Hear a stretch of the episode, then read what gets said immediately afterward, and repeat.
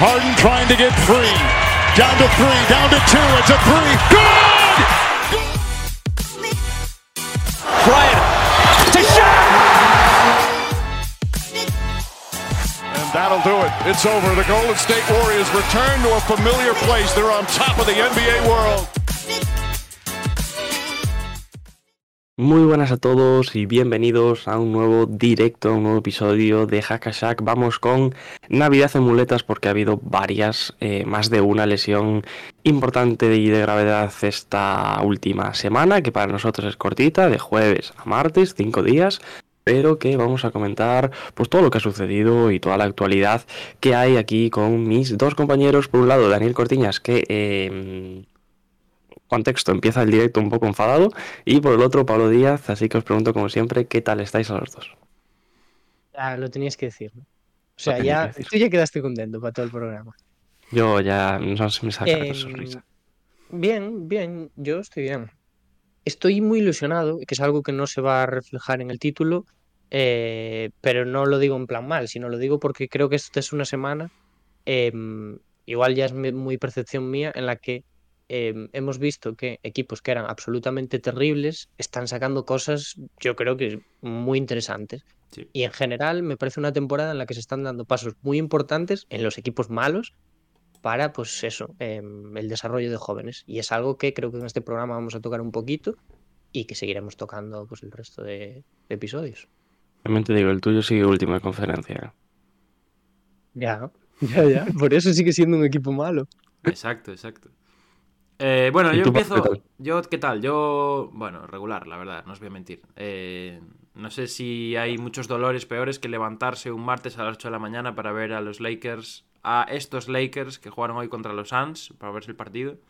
No pasa nada, porque además tenía que esperar a hoy para hacer mi sección, porque si no, todas mis putas estadísticas se iban al garete. Entonces, pues. Explicit ya. ya, sí, pero estoy consumido por la, por la ira. Y nada, y con ganas de un nuevo directo, saludamos a Chop Chop, por cierto, que nos dice ya por el chat, buenos días chavales, ¿cómo va la semana? Y, y vamos a hablar de cositas, que hay cositas, como siempre. ¿Cómo va la semana? Sí, en general. Bueno, yo no tengo queja, la verdad. Em, el otro día hicimos un trash talking bastante fresco, creo que quedó bien, ¿no? ¿Vosotros cómo lo visteis? Bastante chulo, la verdad. Uy, Dani, se vieron un poco los entresijos. Sí. Estaba poniendo el cargador. Nada, yo bien también. Yo estoy muy contento porque me voy para casa mañana. Ole. Vuelta a casa por Navidad. te sacamos de ese, de ese escenario en el que te encuentras, ¿no? Eh, sí, sí, creo que ya no vais a ver esto durante las navidades. Imagino que... Vuelve vintage. vintage. Que podré poner el fondo de mi habitación normal. Exacto. A menos que te lleves la pared a, tu casa, ¿no? A menos que te compres un croma. Es feísimo. Es feísimo. A menos que te compres un croma. Oye, pues está bien, está bien. Pues... Bueno, pues eh, si no tenéis nada más que decir, si nadie por el chat no nos comenta nada más, vamos con lo que nos toca, ¿no? Vamos para allá. Pues venga, vamos con nuestro Bajo el Foco de hoy.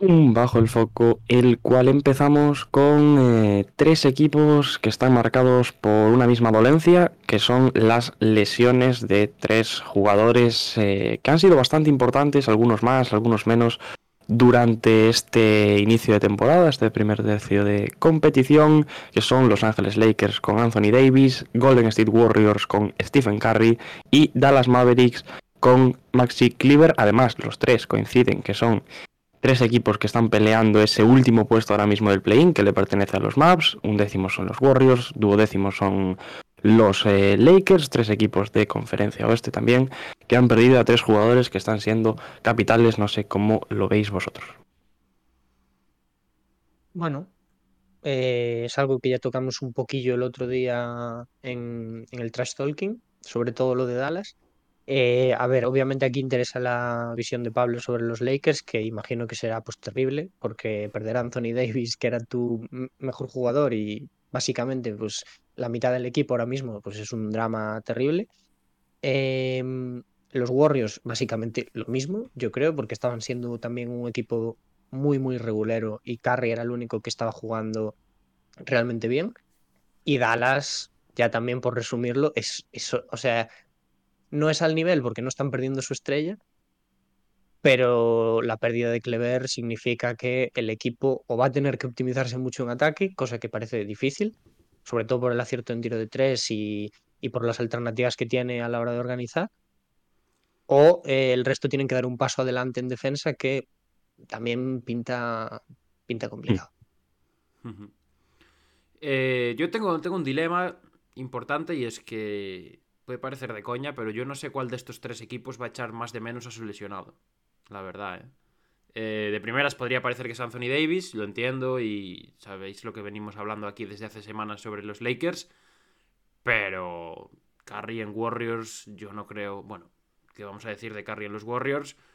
Y Maxi Cleaver, aunque sea un jugador con un rol totalmente distinto, mm, no sé yo cómo les irá a Dallas sin él, porque, porque era una pieza también clave en el esquema y quizás de lo poco reseñable en las facetas en las que más le estaba costando a estos Mavericks, ¿no? Entonces, eh, puede parecer un debate un poco estúpido de primeras, pero si te pones a mirar bien la situación de los tres, mm, no tengo muy claro cuál de los tres va a echar más de menos a su lesionado, porque, porque ninguno de los tres equipos está en una buena situación y los tres son de lo poco que hasta ahora había estado a buen nivel.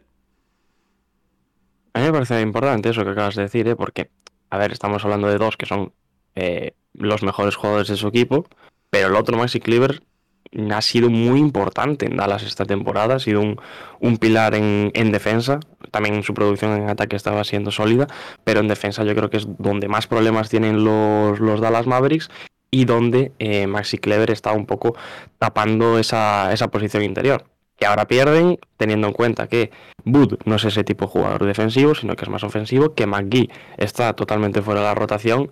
Entonces, Powell también está teniendo problemas y se está perdiendo algunos partidos, así Powell siempre tiene problemas de un tipo o de otro. A Dallas prácticamente le queda poner a Jason Kidd y que juegue, porque, porque no hay otra. Tampoco sé cómo les iría con Jason Kidd. ¿eh? otro bueno, otro que este año se está coronando. Sí, sí, sí. sí. Em, pues. Os, iba a decir, podemos tocar un poco en general a Dallas, que el otro día también hablamos del tema Doncic, y sin meternos mucho ahí, podemos decir qué puede hacer Dallas para reforzarse, porque hablando ya del alcance de la lesión, es entre 6 y 8 semanas lo de Clever, que son muchísimo, es muchísimo tiempo, y yo creo que Dallas tiene que, de alguna manera, mover lo poquito que puede para traer a alguien que pues rinda ahí. Y a mí el primer nombre que me sale es pues un jugador que no va a poder meter triples como Clever, ya que sería eh, excepcional, además del impacto defensivo, pero es Nerlens Noel, ¿no? Que es el único pivot móvil disponible que a mí se me ocurre para Dallas y que puede ser, entre comillas, barato. Y que ya estuvo ahí, ¿no? Sí, hace bastante. Sí, sí. De hecho, yo creo que es o sea, a mí me, pega mucho con la camiseta de Dallas. Lo tengo grabado en la memoria. Mm, yo también. Eh, yo veo muy complicado que Dallas se pueda mover por, por lo que tiene para ofrecer, no por, eh, por Noel, ¿no? sino en general, porque también las rondas eh, están bastante codiciadas teniendo en cuenta el futuro de Luca, que creo que es más incierto que nunca. Así que no sé, yo con Dallas eh, creo que está, tiene una papeleta bastante importante y difícil de, decidir y de tomar. Em, yo me gusta lo que dice Dani, me parece una, buena opción, eh, Noel, pero creo que igual necesitarían un jugador algo más versátil, ¿no? También un poco, pues como es el mm. propio Clever, que al final es un jugador que hace un poquito de todo en, en los Mavericks el problema es que, claro, ese jugador versátil no existe a día de hoy entre los agentes libres, yo creo, a no ser que me esté olvidando de alguno. Y vía de traspaso, pues va a ser imposible. Y más cuando parece que simplemente lo necesitas para cubrir una baja temporal que, luego, pues, eh, se va a solucionar cuando vuelva el alemán. Mm, no sé, yo me, voy a quedar con Dani al final porque creo que es un tema difícil. Lo que está claro es, es que yo creo que Dallas tiene que moverse. De hecho, si me preguntáis ahora, seguramente sería el equipo de la liga que yo creo más necesidad tiene de moverse ahora mismo en, cuanto a traspasos. Y, no sé cómo le irá. ¿Dirías que tiene más? Sí, yo creo que sí. A mí se me ocurre otro que tiene más prisa igual. Chicago. ¿Pero más prisa o más necesidad? Miami. Miami. Ya, es otro, es otro candidato. Sí. Bueno, situaciones similares también, tabla y. Y así. Jugador, un jugador que a mí se me ocurre también para Dallas, pero que veo imposible por lo que ha dicho Diego de que no hay assets para traspasar, es KJ Martin. Que me parece que también podría jugar en pues, de 5, que es un jugador que yo creo que aún hay muchas dudas al nivel al que puede lanzar de 3. Eh, que eso sí que es un problema, pero te acerca un poco más a Clever de lo que te puede acercar Noel. Pero bueno, teniendo en cuenta que lo que ha dicho Diego también, que no juega Maggie, pues igual suplirá Maggie con Noel, pero es, hmm. es un drama lo de Dallas. Y yo creo que otro problema que se encuentra Dallas ahora para moverse es que estamos a 20 de diciembre. Y que para el deadline quedan prácticamente, bueno, ya menos de dos meses creo, pero, pero queda mucho y ahora no hay muchos jugadores en el, en el mercado y, y los que están eh, van a salirte muchísimo más caros de lo que te saldrían algo más adelante cuando se vayan abriendo un poco más las cosas, ¿no? Entonces creo que, también es complicado por, por esa parte para los Mavs. Eric Gordon está en mercado, ¿no, Dani? Yo leía el otro día en The Athletic que es el año, bueno, que más seguro va a salir. A mí me huele más a propaganda, a... No, no creo, ¿eh? No. Eh, porque lo ha dicho Kelly Ico, que es insider de los Rockets, eh, tengo muchísimas ganas, si yo soy sincero, de hacer el episodio este de mm, cierre de mercado o opciones para los equipos cuando se esté acercando eso, porque creo que este año hay muchísimas de las que hablar. Y Eric Gordon es uno de ellos, que a Dallas yo creo que también le vendría genial, por ser un organizador extra, pero yo le tengo un sitio guardado ya en otro equipo porque me parece que tendrían que haber traspasado por él la temporada pasada. Ojo. Con espinita clavada. Sí. Me la guardo. Eh, ¿Los Warriors no creéis que tendrían que moverse? Es más difícil, ¿eh? Yo creo que tienen que esperar. Yo creo que, también. O sea, yo no creo que se tengan que mover por la lesión de Curry. No, en general. La lesión de Curry es un aliciente más. Yo creo que Wiseman está por ahí en el aire. Yo, si tendría que, si tuviera que traspasar a alguien, sería James Wiseman, la verdad. Bueno, ahí. Porque creo que no ha tenido el protagonismo. Mm, al fin y al cabo, es un jugador que, por lo que es, por sus cualidades, sigue teniendo bastante mercado, amplio. Entonces, creo que es el jugador que más le puedes sacar como, como Golden State Warriors a día de hoy. Bueno, ¿y cómo veis en general a los Warriors? No solo a nivel de traspaso y de... Bueno, de que estén... Yo, yo creo que los Warriors lo resume un poco el clip que hemos visto esta semana, que es el pase de Draymond Green al banquillo de los Raptors. Eh, que básicamente quiere decir que los Warriors quieren jugar a lo que han jugado las últimas dos temporadas y aún no han llegado a ese punto ni físico ni por sistema a nivel de desarrollo en esta temporada. Entonces, eh, yo creo que van a llegar ahí, tampoco tengo demasiadas dudas, pero les está costando mucho, sobre todo pues, la segunda unidad. Ahí es donde yo quería llegar. Eh, no nos creemos el inicio de Warriors, ¿no? O sea, vosotros estáis convencidos de que esto sale adelante. O sea, no creo que vayan a ser un top de temporada regular, pero creo que en playoffs vamos a tener mm, no algo parecido a la, temporada pasada, porque yo sí que creo en la temporada regular, pero sí que van a ser igual de competidores. No, sí, e, e, yo creo que ellos mismos lo saben. O sea, mm, todo lo que ves de declaraciones de jugadores de Warriors es estamos pasando por un mal momento, pero ningún equipo quiere enfrentarse a nosotros. Y yo creo que esa es la realidad.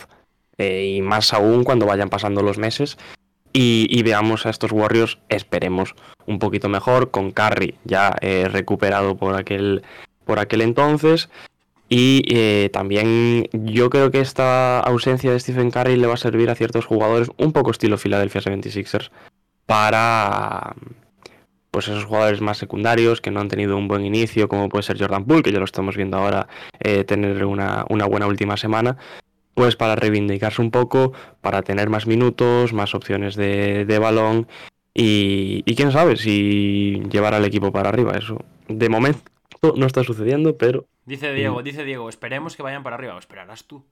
Quiero decir, a mí no me... No, Diego tampoco creo que lo espere. Digo yo, o sea, no, te favorece mucho, Diego, lo que acabas de decir, la verdad. No, pero, o sea, si tuviese que decir uno de los equipos que está ahí abajo que me gustaría que subiese, eh, los Warriors, por ejemplo, me gustaría que entrasen en playoffs, quiero decir. Hombre, si es para quitar a los Blazers, pues no. Pero, pero creo que es un equipo que, que siempre gusta ver, al fin y al cabo. Cierto. Eh, nos preguntan por el chat, que ya lo habéis contestado por ahí, pero lo podemos decir también que ya hemos dicho la de Clever. Eh, no se sabe muy bien lo, lo, que va a estar Carry fuera, pero depende también eh, de la prueba que le van a hacer y tal, pero unas cuantas semanas. Sí, a few weeks, ¿no? A few weeks. Es lo que, es lo que decimos siempre con, los temas de hombro, ¿no? Que es una. Es una lesión muy complicada. Bueno, son todas complicadas. Depende mucho de cómo vaya recuperando y tal. Y al final, pues, para el baloncesto que es tan, tan importante, pues es lo que hay. Eh, yo soy un poco más. No me quiero aventurar tanto como vosotros con los Warriors. ¿eh? A mí este año me recuerda bastante al año. Al, a la 2021. A la de después de la burbuja. ¿Al del play Sí. Ah, no. Sí, al del play-in. me, recuerda mucho al año del play-in. Creo que eh, las estrellas se espera mucho más de Clay Thompson, por ejemplo. creo que ha subido un poco el nivel, pero sigue teniendo eh, momentos muy bajos, muy muy bajos, sobre todo en ataque, que es donde más lo, están echando en falta. Draymond Green tampoco está eh, al nivel que se esperaba que estuviera. Y, por ahora seguían un poco metidos en, la pelea, por decirlo de alguna manera, porque están rondando el 50%. Eh, seguían metidos un poco en la pelea porque Curry estaba como siempre, Curry estaba a nivel extraterrestre. Pero, pero ahora no sé cómo les irá. Jordan Poole ha sido, yo creo que otro plof importante respecto al año pasado. Para mí, el, más decepcionante quizás de todo el equipo. Porque, porque bueno, es, la, historia de siempre con las renovaciones, ¿no? Tranco la pasta y ahora pues dejo de jugar como estaba jugando. Entonces, pues no sé. Yo necesito ver más de los Warriors, necesito ver más de la segunda unidad. Creo que no hay mucho de dónde sacar ahí por ahora. Mm, salvando un par de nombres que sí que creo que son aprovechables. Y, de verdad que creo que deberían moverse, no de cualquier manera, eh, lógicamente, pues con un poco de cabeza, pero yo si no los veo a final de temporada más o menos en la zona en la que están ahora, ¿eh? no más.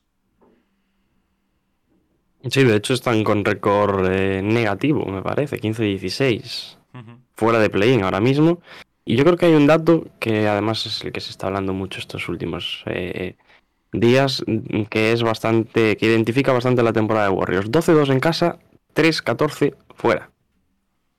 Me parece eh, demoledor. Sabemos que, que, los Warriors en casa siempre han sido un equipo que ha sacado fácil los partidos, que ha ganado, mm, pues, pues normalmente siempre, siempre suele ganar en, en la Bahía, pero lo de fuera este año está siendo totalmente un descalabro. Quiero decir, 3-14. De hecho, el otro día sacaba StatMews un, un dato que hay varios equipos también con solo tres victorias fuera de casa. Pero de los Warriors era de un equipo que ya no nos esperábamos que estuviese en esa situación y que yo creo que este dato de, derrotas a, domicilio refleja un poco pues el momento por el que están pasando, ¿no? No. Os voy a decir, en realidad o sea, es un dato, pues eso, un poco pesimista, pero ¿no os alegran que vuelvan este tipo de datos? O sea, esto hace dos temporadas no lo teníamos. Porque daba, o sea, quiero decir, daba igual jugar fuera que dentro de casa. Sí. Mm. Entonces, esto es un poco mm, la vuelta a la normalidad, entre comillas, porque los Warriors siempre han sido un buen equipo dentro, o sea, en casa y fuera. Pero no sé, está guay que vuelvan estos datos. Que vuelva a importar jugar en casa. Y se está viendo, yo creo, ¿eh? esta temporada. Mm. Está viendo partidos bastante bonitos y con las aficiones bastante metidas en, los partidos. ¿Y los Lakers, Pablo? Y los Lakers, que otra vez los Lakers, ¿no? Siempre acaba todo en, los Lakers. A ver, eh, es una putada. no, no os voy a descubrir América aquí tampoco. Mm, es probablemente la primera lesión de pie en el aire de la historia del deporte profesional. Porque sinceramente sigo sin entender cómo se lesionó. O sea, es algo que. Metiendo récords Anthony Davis. Quiero, quiero decir, ya me da pena. Hubo un cierto momento hace un año, año y medio, en el que el tema de las lesiones de Anthony Davis me generaba rabia, en el que yo decía, no puede ser esto, o sea, tiene que ser algo suyo que tiene que cambiar, pero yo creo que ya ha llegado a un punto en el que pues es una persona que es un tío al que tiene problemas, tiene facilidad para lesionarse, y es lo que hay. Pero si os soy sincero, o sea, dentro de la, del pesimismo, que lógicamente tiene que ser pesimismo porque no, no hay otra forma de enfocarlo, mm, estoy menos preocupado de lo que yo creo que estaría hace un par de semanas. Mm, esta semana, por ejemplo, hemos ganado dos partidos sin, sin él, el, partido en el que se lesiona y el siguiente creo que son buenos partidos en general. Eh, me quedo con que el equipo, por lo menos ahora, parece que sí que ya ha asumido un poco un, una competitividad que faltaba en los primeros encuentros de la temporada y creo que ahora pues por lo menos estamos compitiendo todos los partidos contra, contra los rivales que sean cuando estamos en, plenitud, lógicamente. Eh, y, yo realmente lo creo, creo, o sea, antes decía que Dallas es el equipo que más necesidad tiene por moverse, creo que nosotros somos el segundo que más necesidad tiene por moverse. Eh, no estoy hablando de Westbrook, al cual estoy viendo muy bien este año. Esto es algo que no pensé que diría nunca, pero lo estoy viendo muy, muy, muy bien. Aunque tiene. Westbrook para el sexto hombre. Aunque, aunque tiene sus cosas de Russell Westbrook, que las ha tenido toda la vida. Pero, pero yo lo estoy viendo muy bien, lo digo en serio.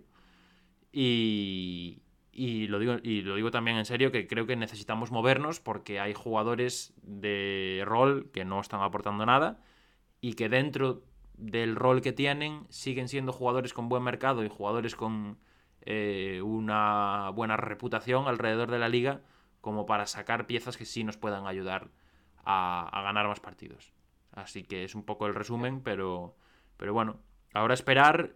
Creo también sinceramente que la lesión va a ser más de un mes. Se dice que van a ser sobre un mes. Yo creo que es algo más serio. Me, sorprendería verle volver en, en menos de un, bueno, menos de un mes muchísimo, pero en aproximadamente un mes también me sorprendería porque hay bastante, bastante secretismo respecto a lo que tiene. Supuestamente le hicieron pruebas ayer y no se sabe nada aún. Y, poco más. Creo que ya he dado bastante. Indefinida la lesión, ¿no? Sí, indefinida, dicen varias semanas. Eh, no sé si fue Wojo Charania, dijo un mes el otro día. A Darwin Ham le preguntaron el otro día en rueda de prensa y le dijo al periodista que cuando lo supiera le mandaría un mensaje. O sea que, bueno, son cosas que, que pasan pero por ahora no se sabe una fecha exacta. Pero bueno, me, me, me tranquiliza un poco estos días en los partidos de los Lakers haberle visto sin bota, haberle visto sin muletas, parecía que no tenía problemas para caminar, eso al final siempre es algo positivo. Sí, porque se ha dicho lesión en su pie, ¿no? Sí. Que no sé si es el derecho o el izquierdo. Es el derecho. Pero no se sabe exactamente qué es, lo cual Mm, es raro y no suele ser muy buena señal. No, la verdad. Que menos que Anthony Davis. Que menos.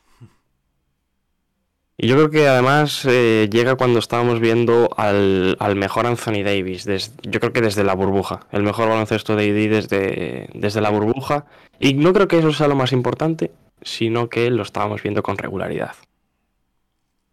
Que para mí eso es la clave de esta temporada de Davis que sus números yo creo que, o sea, estaban siendo más determinantes que muchos otros equipos, los de las estrellas, porque estaban haciendo a los Lakers ganar partidos. Que era algo que eso, que a principio de temporada teníamos nuestras dudas de que las estrellas en, Los Ángeles iban a ser capaces de impactar realmente como para llevarse victorias. Y ahora yo creo que lo van a sufrir un montón. El, otro día, sin ir más lejos, bueno, lo de Washington es, o sea, yo la victoria contra Washington creo que es lo más lamentable que he visto esta temporada por parte de Washington, eh, digo. Sí, sí, sí. O sea, no, no, no, los Wizards. No, por parte de los Lakers. Em, que, bueno, que también esa última jugada tela. Pero los Wizards, o sea, los Wizards, por si alguien dudaba de que iban a ser un buen equipo, yo creo que. Los Wizards están siguiendo el patrón de la temporada pasada, ¿eh? Llevan Empezamos más o menos bien. 10 seguidas llevan. Es, 10, es yo. Diez ah, yo pensé que eran 12. ¿Eh? 10 derrotas seguidas llevan, sí. Creo que son 10 de los últimos 12 o algo así. eh. Hmm. Ah, Algo- pues algo así. No, 11 de, los, 11 de los 12, creo. Es, es terrible lo de los Wizards. Yo creo que en los Wizards tiene que haber. Hay que agitar el avispero. Un saludo para se- No, no me importaría Claro, algún jugador de Bradley de. Algún jugador de en Wizards en, en Lakers. Se habla mucho de Kyle Kuzma, ¿eh? Bueno, el sí, regreso. Sí. Pero Kyle Kuzma yo creo Habla que imposible. Por lo menos ahora. Sí. En Va a estar verano, caro. en agencia libre, dicen que va a pedir 20 millones, yo se los daría. Pero a día de hoy, por vía traspaso, lo veo muy difícil. Eh, pero creo que Kuzma es uno de los candidatos a salir también para un contender y me parece uno de los jugadores más interesantes porque lo que ha dicho Sí. Pablo, se la contrato, viene, simplemente está para competir y después ya se ve lo que hace él, dónde le pagan y tal. Pero es uno de los jugadores. Viene, juega y se va. Oye, ¿vosotros Sí. cómo veis lo de traspasar en Lakers? Eh, yo ya he dicho que creo que hay que hacer movimientos. ¿Vosotros qué? Muy difícil. Ya, Yo- tú dices- yo- ¿Qué? a día de hoy Dices-. Sí, sí, a día de hoy, digo. Dani no sé qué está diciendo que no le escuché bien. Te está preguntando si los hace ya. Ah, sí, sí, ya mismo. Yo tengo- Mañana, yo- mañana mismo, si puede. Yo, mira, yo creo que hay un Mm. paquete con Patrick Beverly y con Kendrick Nunn que son jugadores que ahora mismo dan asco, porque dan asco jugando al baloncesto, pero tienen ese nombre y tienen esa, ese aspecto mediático que yo creo que puede subir un poco su valor. No estoy diciendo que a cambio de Patrick Beverly y de Kendrick Nunn vayas a con- a conseguir a Kuzma, porque es imposible. Pero si tienes que meter a Patrick Beverly y a Kendrick Nunn y metes una segunda ronda o algo, algo así, yo creo que te puedes traer un McDermott, te puedes traer, eh, no sé, un Poetel, por ejemplo, que sería un jugador interesante en la zona. Mm, No sé yo. No sé yo. ha Pablo. sonado para Warriors también, ¿eh? Si metes una primera Sí. ronda y te traes ya algo más eh, tocho, tampoco lo, veía, lo vería con malos ojos, la verdad. Yo iba a decir El- antes, creo que los Lakers están en el momento en el que están más abiertos a traspasar esa primera ronda. Una, sí, una de ellas sí. que- Es que, que realmente se habla un- mucho de que los Lakers tienen problemas de rondas y A ver, quiero no, decir- no tenemos ninguna ronda hasta Pues- 2027. ya, pero es cuando se le acaban los contratos a estos dos. Ya. Y si hasta ese me- año no ganas parece- nada, me Bueno. parece un problemón. depende. Tienes que tener resultados. Bueno, Porque no vas, no vas a ser un equipo eh, tan malo, en teoría, ¿no? Por lo que estamos viendo por lo menos esta temporada. Sujétame el para cubata. Sujétame el cubata. ¿Sabe? A mí, yo te voy a preguntar, eh, ¿Melo sigue Sí, libre? no, ni de coña. Ni de coña. Pero es que no. Ni de coña. Melo, Para uno de los mejores jugadores de los Lakers la temporada pasada. Sí. Mira, echa un, vista- echa un vistazo al roster de los Lakers del año pasado y verás cuántos tienen equipo a día de hoy. Tres o cuatro. Ya, Hombre, porque fichasteis a los abuelos de la liga el año pasado. claro. Pues, vale. Y ahora me está diciendo Dani que ficha a Carmelo otra vez. No. No, siento. te estoy preguntando si quieres a Sí, Melo. sí, no. y yo te respondo, no. Ni de coña. Wow. ¿Por Ni qué? de coña, porque está jubilado. Jubilado. O sea, Incapaz- me- incapaz de, defender a nadie. eh, en ataque, bueno. Ya, pero lo, Te lo mete que, un par de tiros, pero los. Lakers, Melo la temporada pasada probó que se lo puede dar. Lento, lento de movimientos, que va, que va. Yo no lo quiero para nada, ¿eh? Vale, vale. Cero. Melo que buscará un equipo para un anillo Yo creo que o Melo... se quedará sin jugar. Está retirado ya. ¿eh? Es que está tardando mucho. No, no, es que yo creo A que Melo acaba en Taiwán. que- De aquí a un año, Melo en Taiwán. Ese es mi veredicto. Sí, yo creo que igual no, ni vuelve a jugar. O igual, o se jugar, ¿eh? retira. O igual se retira. Una de dos. No Igual veo a Melo yéndose a Taiwán, la verdad. Yo le veo haciendo la de Paul Pierce. La de firmo un contrato de un día con los Knicks o con Denver y me retiro. Pero es eso. No, no más. Entonces, ¿qué no buscarías a Melo, no? ¿Algún No, no, agente no, no, libre? no. Tampoco. Ni de coña, ni de coña. ¿Algún agente libre? Pff, no sé, no tengo la lista en la cabeza ahora mismo, pero no creo que haya nada por ahí que nos pueda solucionar, eh, sobre todo en ataque, lo que, lo que necesitamos. Y pegarle una llamada a Howard. Sí, otro bueno. bueno, pues eh, pasamos. Pasamos. Entonces, porque hablamos de jugadores lesionados y ahora nos vamos a hablar de jugadores que vuelven de lesión, que han regresado esta semana, que son Robert Williams para Boston Celtics, Joe Ingles, que debutaba ya ayer, por fin, después de 10 meses largos en Milwaukee Bucks, y Gordon Hayward, que se ha perdido ya varios partidos esta temporada, que este sí que ya había jugado esta, esta misma temporada, pero que regresó ya esta semana para los Charlotte, Charlotte Hornets, perdón, un jugador también muy importante. Y volvió a la Melo también, en Charlotte. Volvió a la Melo la semana anterior, sí. Que lo necesitan como el comer, ¿eh? Bueno, sí. Eh, Charlotte necesita que se le pasen rápido estos cuatro meses y medio de temporada. Oye, cada día coge más fuerza mi predicción loca, ¿eh? ¿Cuál, cuál, es tu predicción loca? ¿Wembayama a los Hornets? no, no, Wembayama no, yo dije el número uno del draft ah, va a caer. Y, con, eso, con eso insinúas que van a coger a Scott Henderson, ¿no, Diego? Jódeme menos. pero... ya no son últimos, ¿eh? Por cierto. Mal día, mal día para ellos. Eh, no sé, la verdad. Llevo, llevo semanas sin ver a los Hornets. Eh, creo que dentro de poco juegan contra los Lakers, así que los volveré a ver y, veré cómo la Melo Ball se convierte en Magic Johnson Prime, porque es lo que pasa cuando un equipo viene a jugar al Staples. Eh, no, no puedo hacer mucho más análisis que el de un equipo que yo creo que no tiene nada. La verdad. A ver, yo creo que, yo creo que Charlotte sigue siendo un equipo súper divertido para ver porque tienen jugadores en el backcourt que o sea, te pueden anotar de casi cualquier manera. Lo que pasa es que son divertidos para ver en las posesiones de ataque, nada más. Y están dando asco, Dani. Ya, pero están dando asco, pero tienen jugadores que, hombre, siempre te crean individualidades, que son graciosos y tal. No sé. Lo que pasa es que yo creo que Charlotte, gran acierto, es un equipo. Gran acierto. El... que me parece que pueden jugar un 3 para 3, por ejemplo, pero tampoco mucho más. Gran acierto draftear a, Mike, a Mark Williams, por cierto. ¿eh? Aquí lo dije yo primero y se ha demostrado que es un jugador talentosísimo. Tú eras el que eh, no. Williams, ¿no, Pablo? No, no, yo era el que decía que este año en el draft no había ni un pivot eh, decente. Al final, al final no, es, no ha sido cierto, porque Walker Kessler creo que es un jugador muy interesante. Y, Jalen Duren. Jalen Duren. Os habéis quedado en la primera semana con Jalen Duren, ¿eh? Os habéis quedado en la primera semana con Jalen Duren. ¿eh? Venga. Poneos un partido de Jalen Duren. A Jalen vale. Duren le cuesta. Le de Cristian Somos a Jalen Duren, Pablo. Muy bien, bueno. Pero mira, es que yo creo que Jalen Duren hubiese arreglado un montón de problemas en Charlotte. Por ejemplo, pues mira, ahí te doy la razón. Oye, y no, lo quisieron ellos, ¿eh?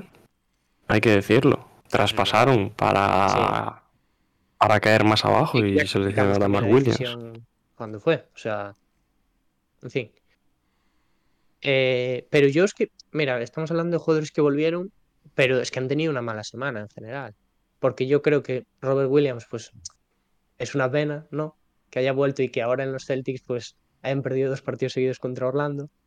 Eh, y, hablando de Joe Ingles, creo que es un jugador que no está tan listo para la NBA como la gente piensa. Uy, polémico, ¿eh?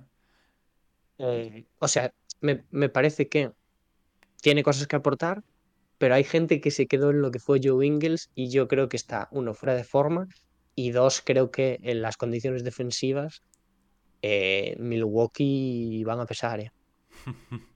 Mira, yo... De hecho, creo que Milwaukee se tiene que mover por un a la pivot. Volvió ayer eh, Ingles, ¿no? Fue ayer cuando volvió. Bueno, no, he podido verlo, la verdad.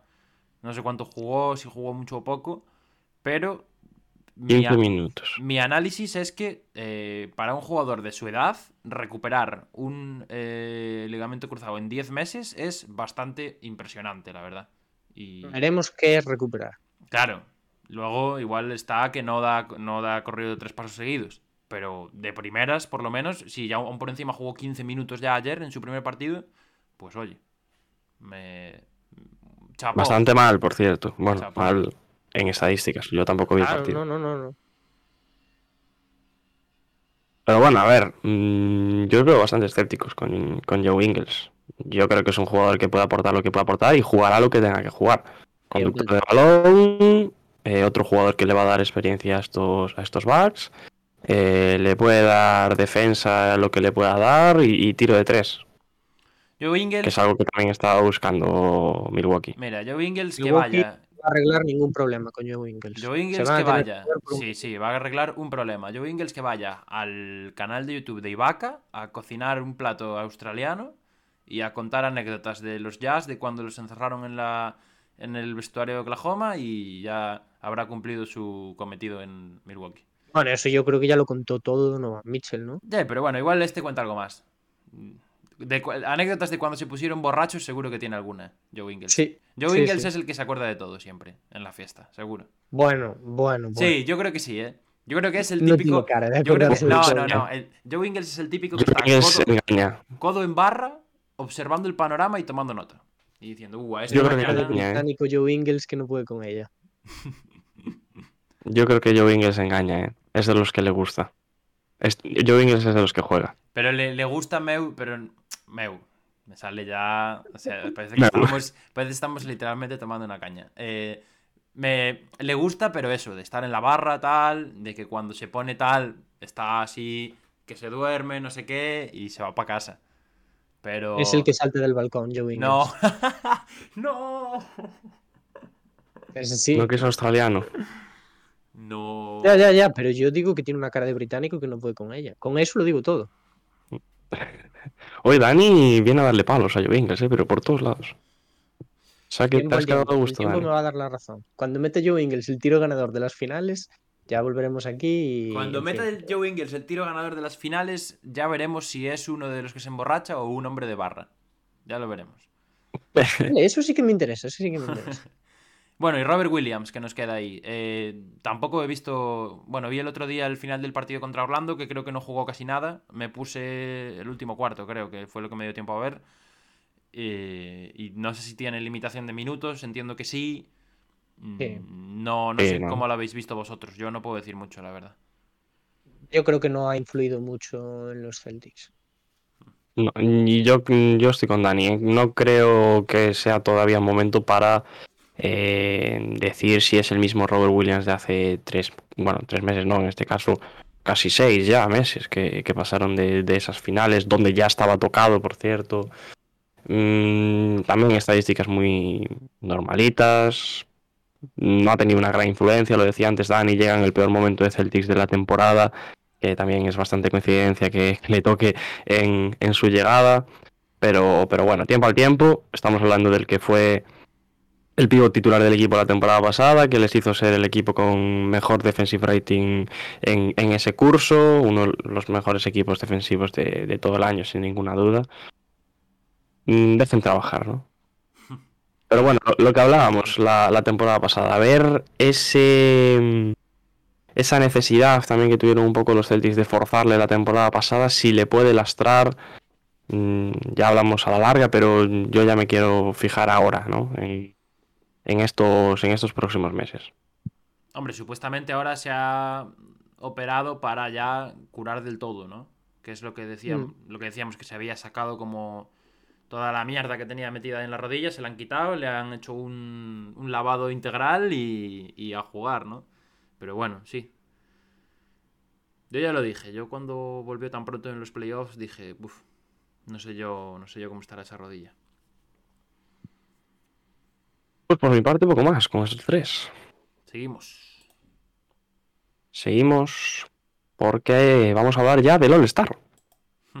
Quedan menos de dos meses para ese All-Star 2023 de Salt Lake City, Utah, que se celebrará del 17 al 19 de febrero, en ese fin de semana, será el fin de semana de las, de las estrellas.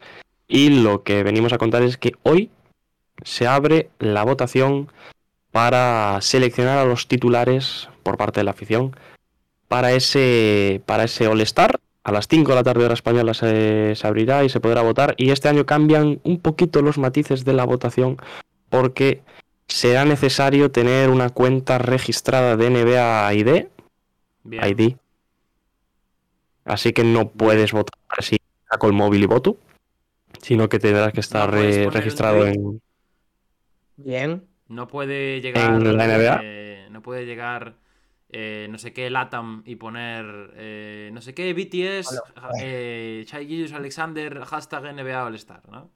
Eso está bien. Por, por llevárnoslos, por llevárnoslo al, al, otro lado también, quiero decir, no puede venir alguien de K-pop y poner este jugador que sea All Star. Claro. Que es lo que pasó el año pasado. Exacto. Eso ni, es una victoria. Ni puede llegar Georgia entera y votar todo el mundo por. por eh, qué jugadores georgianos hay en la NBA. Por Vitatse, por Goga Vitatse, por ejemplo. Buenas medidas de la NBA. Se puede votar por la app de la NBA y por NBA.com una vez cada día, que esto no cambia. Un voto cada, cada 24 horas.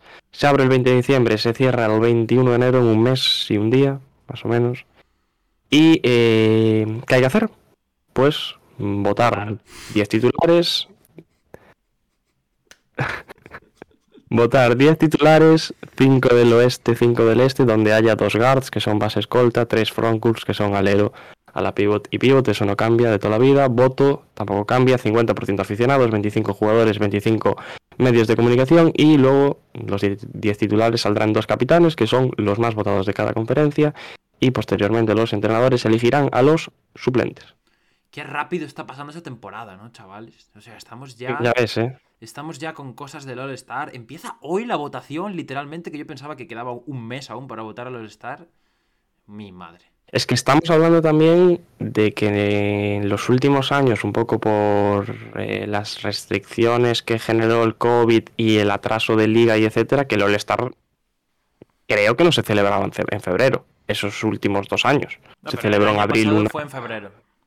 ¿Fue en febrero ya? Sí, porque yo estaba en la Sí. Copa y fue en febrero. Tenía en mi cabeza que había sido más tarde. Pues sí. A ver, empieza la temporada de caza de Shams y de Woj. ¿eh? Esto quiere decir que ahora se viene el Star y después viene el deadline y, y, a partir de aquí pues son los que mandan ellos. Voy a decir una cosa. Con riesgo a que acabe pasando lo de siempre y quede como un auténtico vendemotos. Puede ser año de cambios sustanciales en las tendencias de las votaciones del All-Star. Al final no, porque por ejemplo, LeBron va a ser el capitán 100%. Sí. Y Bueno, yo tengo mis dudas este año. ¿eh? Sí, va a ser el capitán 100% ciego. Yo también me he ilusionado En en mi cabeza pensando que no lo va a ser, pero lo... si LeBron estuviera en el este, igual no. Mira, yo tengo, tengo Sí, una... puede ser. Tengo una... Yo creo que además la lesión de Curry ahora Pero yo tengo una fe con Luca. deja- Yo tengo una fe con Luca de que Luca puede. puede ser. Tal, pero LeBron es mucho LeBron. O sea que yo creo que va a ser capitán, 100%. Y en el este sí que tengo dudas de quién va a ser el capitán, la verdad. Nah, Durant. Kevin Durant. Kevin Durant. No lo tengo tan claro yo. Durant. Yo creo que Sí. Cuidado con Tatum.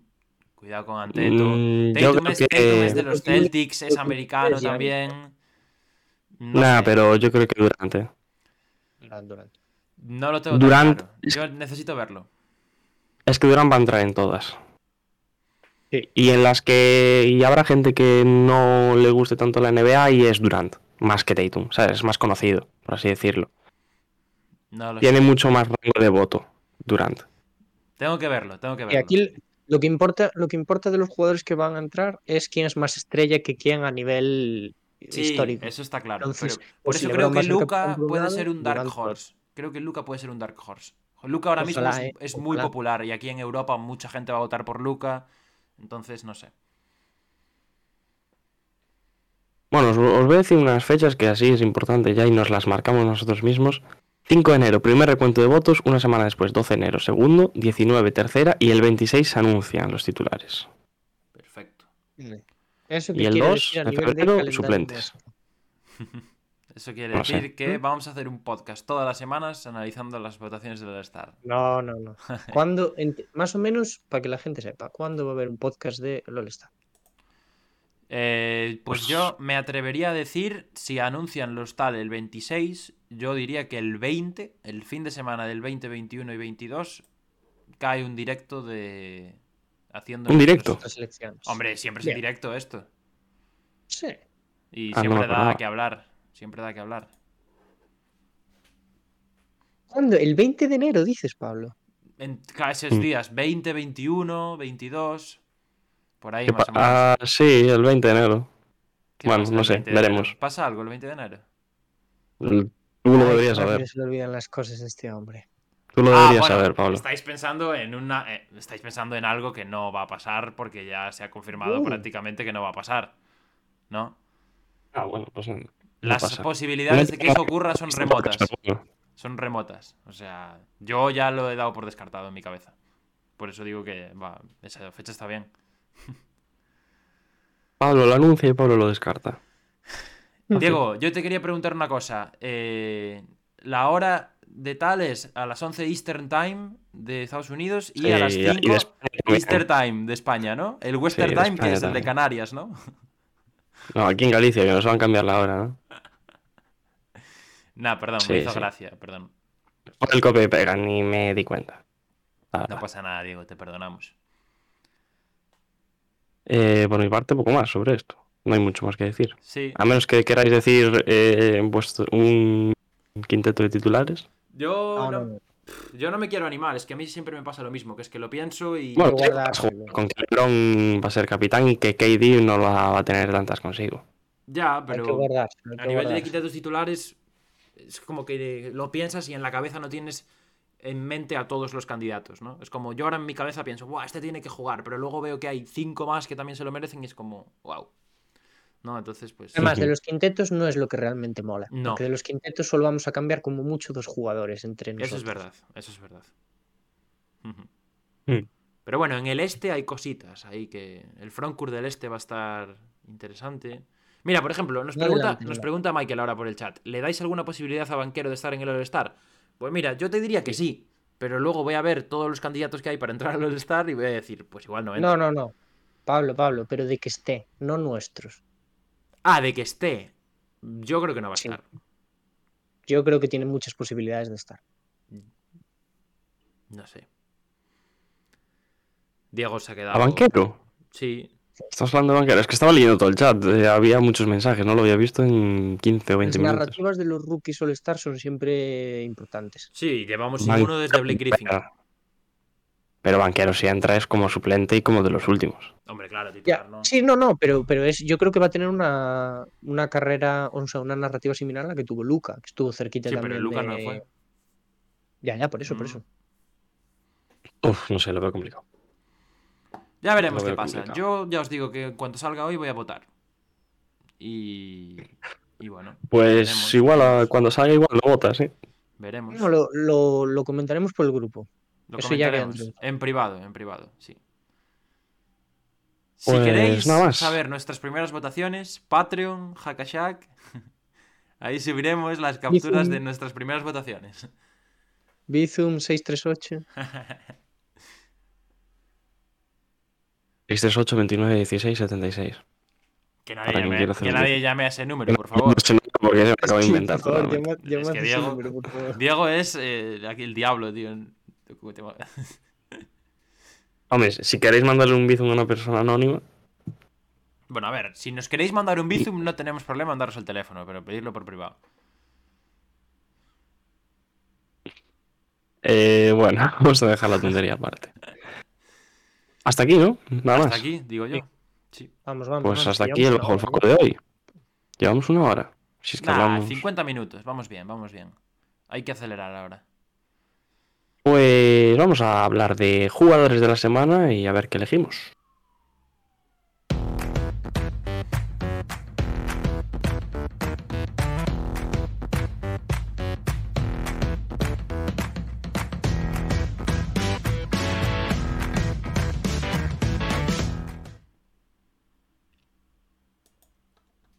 Jugadores de la semana en la cual eh, nos acercamos a la fecha en la que lo entrega la NBA, lo que pasa que nuestra semana es totalmente opuesta.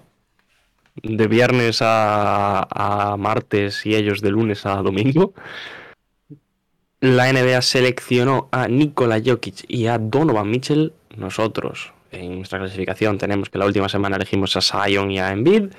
Y esta semana vamos a ver pues con quién nos quedamos, quién hemos decidido meter tanto en el oeste como en el este. Y como siempre, Pablo, empezamos por el oeste, ¿no? Empezamos por el oeste, en el cual, pues yo creo que es eh, un poco el más discutido de esta semana, ¿no? El este yo creo que estaba bastante más, bastante más claro. Y nos vamos a quedar con Nikola Jokic. Una semana más no ponemos el cuadrito del por dos, porque es importante decir que eh, ya es la segunda vez que aparece por aquí el dos veces MVP también. Y Denver parece que está un poco eh, volando alto, ¿no? A estas alturas de temporada. Ha mejorado. No le han ganado a los Lakers, pero han ganado otros equipos. Nada, perdón, ya me callo con los Lakers, que soy más pesado que una vaca en brazos.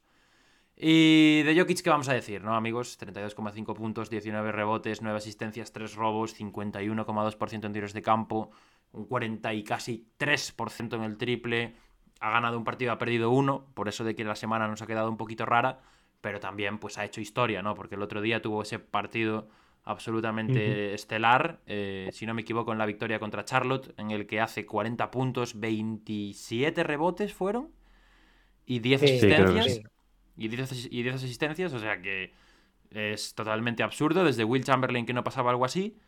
Y Jokic, pues una semana más se mete aquí y otro que va escalando también posiciones en esa carrera por el MVP. Vamos a dejarlo por ahí ahora. Está escalando posiciones en mi, en, mi cabeza también por el MVP. ¿eh? O sea, sé que, o sea, está claro que no lo va a ganar porque, bueno, o sea, ya sabemos lo de las narrativas y tal, pero al nivel al que lleva jugando las tres, cuatro últimas semanas es impresionante. Sí, porque empezó bastante tranquilo, ¿no? Para lo que teníamos, bueno, nos tenía acostumbrado Jokic esas últimas dos temporadas en las que se llevó el MVP, pero ya ha cogido ritmo de competición, ya ha cogido su, su juego y ha dicho hasta aquí, me planto y ahora los, los Nuggets van con él de la mano y están también asomando por la cabeza del, de la conferencia. Así que unos Nuggets que, están agradeciendo y mucho la, aportación de Jokic. En este caso yo me decantaba por Booker, la verdad. que también ha tenido una buena semana, de 2-0 además con, con Phoenix. Pero ha salido Jokic. Em, rápidamente, os pregunto, que ha sido una de las polémicas de la semana. ¿Algo que decir sobre el triple que se tira a Booker en final de partido, que le hubiese llevado a 61 puntos contra los Pelicans? No, nada que decir. Me da igual. Estamos en sintonía. Me parece, sí, me parecen tonterías. O sea, no. Me parece que es eh, exactamente similar a lo de Zion Williamson el otro día con el mate. Siempre a favor del espectáculo. pues vamos con el siguiente. Conferencia este. Aquí sí que ha habido unanimidad. Sí, aquí vamos con Kevin Durant. Que está siendo también. Yo creo que. Mira, antes Pablo decía de Doncic Dark Horse para el All-Star, pero Kevin Durant también para el MVP está poniendo numerazos, está haciendo ganar a Brooklyn. Y no se le está reconociendo mucho. Es verdad que en las últimas semanas em, sí que está habiendo alguna voz que, que, está diciendo, bueno, lo que está haciendo KD, pero esta semana yo creo que eh, había otras opciones, por ejemplo, la liga se lo ha dado a Donovan Mitchell, que bueno, ha tenido una grande semana, pero nosotros nos vamos con el hombre que ha hecho 35,5 puntos por partido, 5 rebotes, 2,5 asistencias, perdiendo casi 6 balones, en un 64,9% de acierto en el tiro de campo y en un 62,5% de acierto en el tiro de 3, ganando los dos partidos de nuestra, bueno, de nuestra corta semana. Es que lo de Durant está siendo. Esta semana es abismal, ¿no? Pero lleva prácticamente así con, con estadísticas muy similares a, bueno, a lo largo de toda la temporada. Manteniendo los Nets y ahora ya en. También Kyrie ha tenido una buena semana, van en sintonía los dos. Los Nets están subiendo para arriba, ya asoman también como Denver por, por la cabeza en este caso de la conferencia este. Así que cuidado Kyrie también, ¿eh? Otro que no ganará el MVP, yo creo porque, bueno, ya sabemos que no se suele tener muy, en cuenta los jugadores que ya llevan una larga carrera en la liga, pero está a nivel MVP. Vamos a ver cómo evoluciona la temporada, ¿eh? Yo no, me atrevería a decirlo tan pronto, porque como a Brooklyn le dé por seguir subiendo. creo que se está viendo. Como a Brooklyn le dé por seguir subiendo, Durante es uno que tiene fandom para, meterse ahí. Eh, digo, totalmente merecido Durant, yo he votado por él porque los números, sobre todo en eficiencia, son absurdos como siempre. Pero creo que el Dark Horse, ahora que estamos con Dark Horse para este premio de la semana, podría ser Kyrie Irving también. Un poco por. Porque el otro día metió el tiro para ganar en, en Toronto. Las estadísticas tampoco eh, desentonan nada con las que estamos viendo de Durant. Y en general, bueno, parece que en Brooklyn empiezan a, sonreír un poquito. Sí. Les hacía falta, ¿eh? Después de los últimos dos años con ese proyecto ganador que se les acaba cayendo, les venía bien. Pues hasta aquí jugadores de la semana. Así que, Pablo, te digo como siempre, si estás preparado. Of course, mi amigo. Porque nos vamos con tu submarino morado.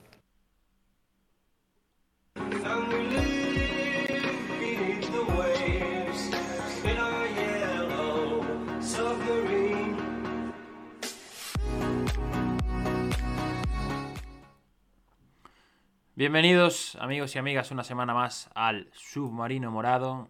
Bienvenidos a la sección en la que hablamos, comentamos eh, las performances, las actuaciones más eh, bajo el radar de, los últimos días. Como bien hemos, habéis visto ya en el resto de secciones, semana difícil en cuanto a elegir cosas porque tenemos ahí el ciclo un poco extraño. Así que vamos a ver qué tal sale esto. Pero vamos a empezar el submarino morado, como no, hablando de los Lakers. Por si había hablado poco de los Lakers en el episodio de hoy, ahora ya definitivamente podéis apagar el podcast y tirar vuestro teléfono al mar para olvidaros un poco de mí. Y vamos a empezar hablando de Thomas Bryant. Thomas Bryant, el ex jugador de Washington Wizards, ex jugador ya de los Lakers en otro momento, antes de, de irse, de hecho, estuvo jugando en Lakers. Eh, lo meto aquí porque creo que realmente ha estado bajo el radar, creo que es un jugador que ha sido importantísimo en la semana de los Lakers y importantísimo en su rol. Y sobre todo por la responsabilidad, por la labor que ha tenido que asumir desde la baja de Anthony Davis y por la baja, bueno, por la responsabilidad que va a tener que asumir a partir de ahora en adelante cuando no esté la ceja sobre la cancha. Eh, como bien decía, el otro día se lesionó Davis, si no me equivoco fue en el descanso contra Denver, más o menos, en el descanso creo que es cuando deja el, partido. Y, en ese momento Thomas Bryant es un poco el que asume la responsabilidad en, la zona. Acaba el partido con 21 puntos y 9 rebotes, que es eh, su mejor cifra de la temporada hasta ahora. Los números semanales os podéis ver en pantalla, pero si no os los leo, 17-7, 1,3 eh, asistencias, 61% en el tiro de campo, 55,6 en el triple. De hecho, en el partido contra Washington aparece desde el triple de forma eh, surrealista y repentina en el último cuarto, metiendo dos triples seguidos desde la esquina. Eh, es el mejor de todo el equipo en porcentaje de rebotes ofensivos. Los porcentajes de tiro los acabo de mencionar. El de True Shooting, os lo podéis imaginar, que también es una maravilla, es casi un 70%. Tiene un 22,6% en uso tan solo por detrás de LeBron, Russell Westbrook y Dennis Schroeder, que básicamente ayer se tiró todos los balones que tocó, porque no había otro sobre la pista. O sea que creo que es eh, también un dato muy relevante sobre el rol que le va a tocar asumir de ahora en adelante, sin Davis en, el equipo. Y, además es 11,3 puntos en la pintura. O sea, más claro imposible. Aparte de que también eh, las, los números, los fríos números, nos dejan ver que va a asumir bastante un rol de ejecutor de ahora en adelante. 80% de sus canastas han sido asistidas esta semana. Eh, mucho en pick and roll, mucho fajarse en la zona. Creo que es un jugador que por físico va a sufrir contra jugadores más atléticos. Lo hemos visto el otro día contra Gafford, por ejemplo, que, fue un problema bastante serio. Lo hemos visto ayer también contra Ayton, que, se lo comió en, en, ciertos momentos. Tiene que mejorar un poco en defensa, pero creo que en general por ahora está eh, haciendo olvidar es una palabra muy grande de decir, sobre todo hablando de Anthony Davis, pero está eh, en un nivel, yo creo que estándar, en un nivel decente en cuanto al trabajo que le ha tocado desarrollar. Así que por ahora a Thomas Bryant le damos buena nota y le reconocemos el esfuerzo en, en la primera semana sin Anthony Davis. Que es como, la, primera semana sin fumar. O sea, es, un suplicio. Es un suplicio. Vaya comparación. Sí, sí. Yo no he fumado. A mí... ¿eh? No os penséis que es por experiencia. Ya, ya, ya. Ya, ya, ya. Eso dices. A mí Thomas Bryan no me había disgustado en ningún momento desde, desde que llegó, la verdad, y ahora tiene pues una papeleta complicada que suplir, que es la baja del mejor jugador del equipo por, por la posición que, que desempeña. Buena semana, la verdad. Porque no hay otro también. Que eso es, un buen condicionante también. También. Buena semana, eh, muy bien esos, esos porcentajes, no sabía yo que, fuesen tan altos.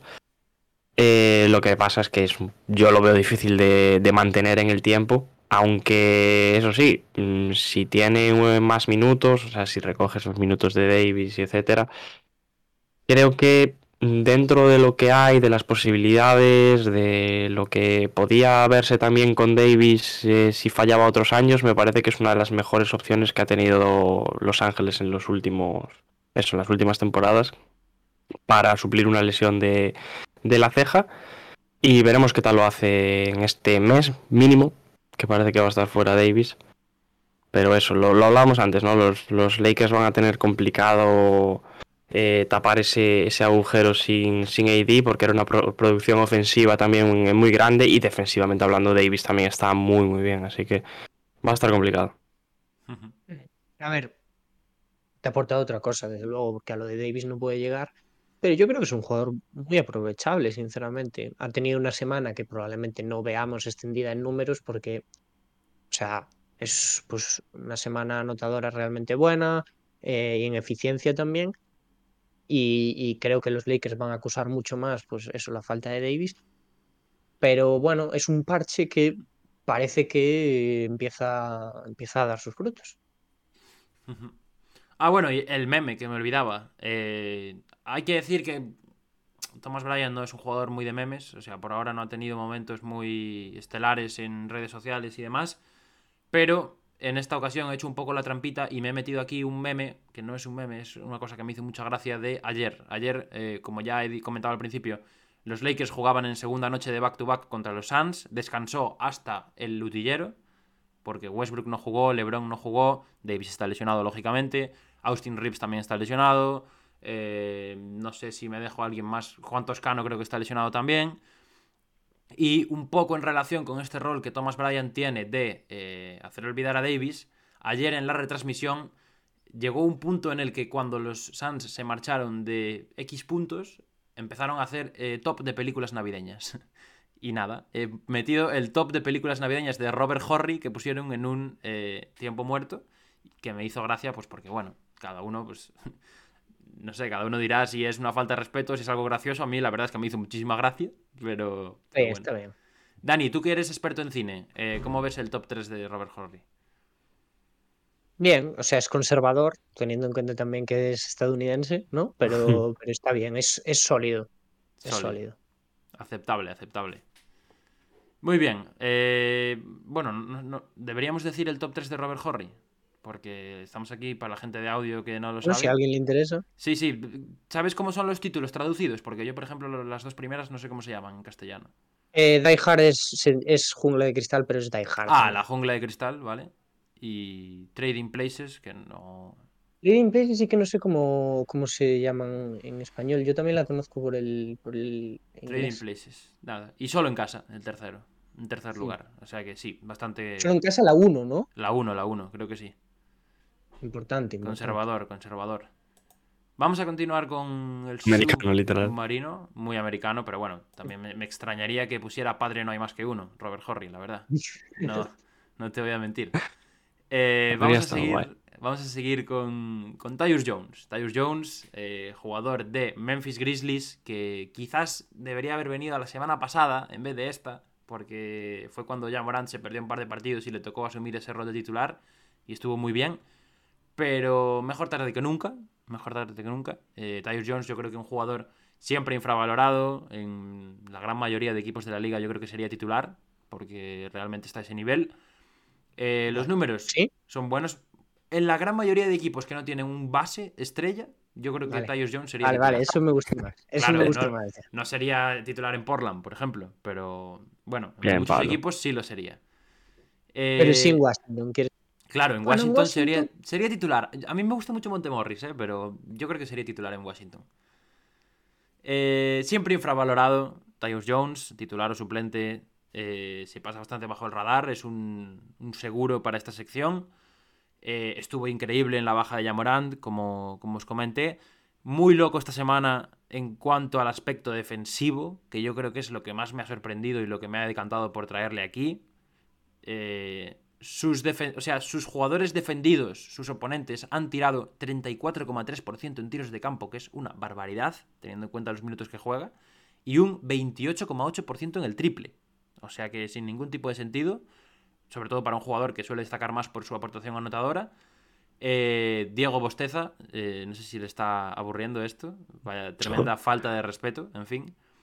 Eh, mejor defensive rating del equipo, lógicamente con, con esto, 87,2 de defensive rating, 28,6 de net rating en unos Grizzlies, por cierto, que están primeros del oeste ya.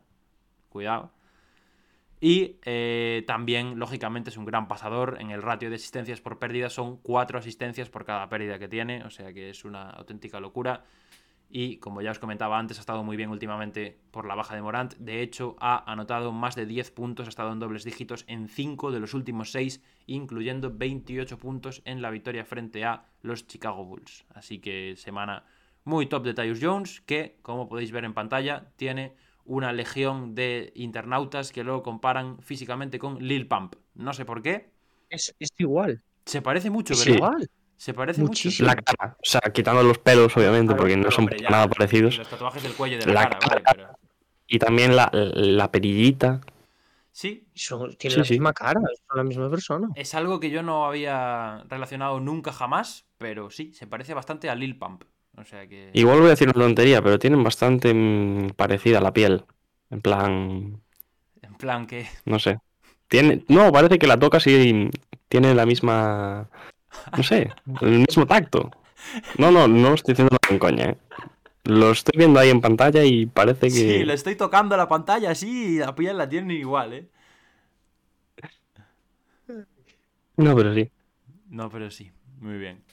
Eh, ¿Queréis decir algo o paso directamente? Nada, que Memphis siempre tiene eh, jugadores que sacar del banquillo, sobre todo en el backcourt, que están rindiendo mucho. También es verdad que estamos dando, pasando mucho por alto Memphis y igual algún día habría que hablar un poco más de ellos que están teniendo un temporadón. Sí. Primeros del, oeste. Y yo diría, me atrevería a decir que dentro de poco pueden ser primeros de la NBA. Cuidado. Esa es otra que no hemos comentado, que Boston ya no es primero del este. No, mm. no porque Orlando Magic ha decidido que no van a ser los Celtics. Sí que ibas a decir que Orlando Magic se ha puesto primero del este. No, pero casi. ahí va camino. poco le falta, poco le falta. Eh, Fuentex, por cierto, que lo tenemos también por el chat, que nos decía que bien suena eso de primero en el oeste. Goosebumps. Y vamos. Sí, a ver, que tampoco se acomode mucho porque está variando la posición de primero en el oeste bastante, pero. Sí. Sí, porque está igualado también. Y cerramos con Mitchell Robinson, un jugador otro clásico del submarino esta semana. La verdad es que no me he complicado mucho porque me lo han puesto muy fácil estos tres. 8 eh, puntos, 11 rebotes, 1,5 robos, 2,5 tapones. Defensivamente una auténtica bestia. En 30 minutos de juego por partido. Además, de la misma forma que Tyus Jones ha sorprendido en defensa, Mitchell Robinson tiene el segundo mejor offensive rating de los Knicks. No sé cómo ni por qué, pero lo tiene. En una racha ¿Offensive o defensive? En una offensive, por eso te digo que me sorprende. El segundo mejor offensive rating de los Knicks. El mejor net rating también por una barbaridad, 23,4. En tiros de campo, pues que os voy a decir, 75%. Y con un uso totalmente lamentable. Un uso del 9%. O sea que eh, es el, obrero perfecto para tener al lado de las estrellas de los Knicks. Unos Knicks en los que luce mucho eh, Jalen Branson. Ha lucido esta semana a RJ Barrett, que yo creo que por primera vez podemos celebrar a RJ Barrett esta semana. Y ha lucido Julius Randle mucho también. O sea que los tres han estado muy bien. Y yo creo que también hay que reconocer pues, ese trabajo en la sombra de Mitchell Robinson, que eh, recogía Knicks memes ahí en, en Twitter. This dude handing you your favorite team 15 and 15 with 5 blocks every night y una foto eh, en un estado de, mm, bueno, emporramiento, podríamos decir, ¿no? Va bastante fumado. Es, la, esa es la frase, Diego. Va bastante fumado. Eh, están muy bien los Knicks, ¿eh? Están muy bien. y el otro día me gustaron mucho. Están ganando partidos. Están, yo creo que acercándose a asegurar postemporada, que no quiere decir nada tampoco. O sea, absolutamente nada, pero em, bueno, quiere decir que Thibodeau ha tocado pequeñas cosas, por ejemplo, está jugando también muy bien Quentin Grimes, que supongo que Pablo también lo tendría en mente para aquí. De hecho, el segundo mejor eh, offensive rating de los Knicks es Mitchell Robinson, el primero era Quentin Grimes. Eh, bueno, lo que ha dicho de, Branson, ha sido una buena semana de Barrett por fin, por fin, por fin. Y Mitchell Robinson que está recuperando minutos y está teniendo impacto. A ver cuánto tarda Mitchell Robinson en volver a ser un. ¿Un qué? Un cafre. a ver Oye, cuánto los Knicks. Tenemos chat, ¿eh? Tenemos chat. De Juliuch, que nos dice que qué haríamos con el tema back-to-backs, reducir partidos, aumentar alguna semanita el calendario para que haya menos o dejarlo como está. Esto lo, respondimos hace poco, me suena, ¿no? Sí, sí, algo Parecido, a nivel Sí, a nivel calendario, de que nos gustaría que hubiese menos partidos. Sí, yo haría la reducción. Yo decir que creo que tiene que haber back-to-backs. Sí, no, no, no. O sea, me parece que es una cosa necesaria, pero mm, creo que la medida más favorable para esto sería reducir unos pocos partidos y, y básicamente eso. y abrir un poco más. Es genial que haya back-to-backs porque se quitan unos cuantos partidos de por medio, simplificándolo mucho, ¿no? Que es, pues viajamos una vez aquí, nos lo quitamos de por medio, ¡pum! Y ahora que, bueno, creo que no son back-to-backs eh, al estilo, pero que está habiendo especie de back-to-backs entre mismos equipos, ¿no? Eh, que mismo... Eh, creo que ahora no sé quién va a jugar dos partidos seguidos contra Denver. Los, los Suns y los Pelicans han jugado todos los partidos, los últimos partidos han jugado ellos. Kings, Kings va a jugar dos partidos seguidos contra Pelicans, que no son en días consecutivos, pero que son con un día entre medias, que me parece también bastante guay, cómo pueden cambiar de un partido a otro y así. Bueno, interesante. Lo que pasa es que ya lo hablamos siempre, ¿no? Un poco menos partidos y, fuera. Pues ya estaría. Submarino, amigos. Bien. Bueno, bastante bien, Pablo. Perdón por bostezarte, ¿eh? era necesario. Lamentable. Me voy a guardar mis comentarios ante esa acción. Hubo un, hubo madrugón hoy, me están llegando las represalias. Mira, mira, espera, no pases porque tenemos más aún, ¿eh? Tenemos a Julius que nos dice ¿Qué creéis que va a hacer Silver con la expansión? Parece que la nostalgia de Seattle y la comercialidad de Las Vegas se impone, pero un mercado como México con 130 millones de habitantes y que podría ser el equipo de toda América Latina puede tener mucho interés también. Vale han jugado, o sea, ha tocado esta semana lo de Nuevo México ya. Sí. Hombre, y, están los capitanes en la G-League también. Ha habido mucho contenido en redes. ha abierto un buen melón. ¿eh? Ha abierto un buen melón. Yo el melón de México lo veo bien, ¿no? Teniendo ahí todo lo que es Norteamérica, Canadá, tal. Cuidadito. Algo que tiene la NBA va a jugar a, México y luego están los streamers de España que no quieren ir a México. Que nos inviten a nosotros, hombre. De Gref, mándate una invitación. Vamos para México mañana mismo, hombre. Si me, si me pueden poner al lado de otro que no sea de Gref, mejor, pero yo voy para allí encantado.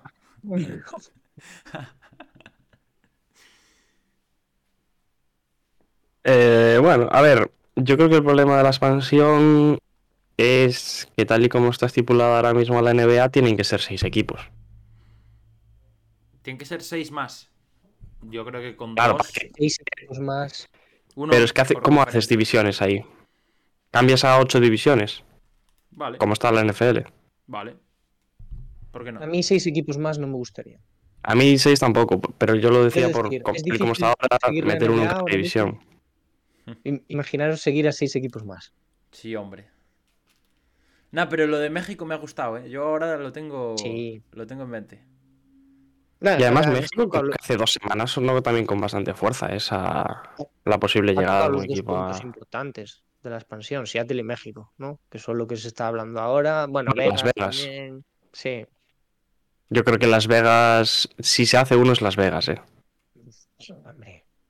Yo creo que Las Vegas es la cabeza. Y tiene compradores ya.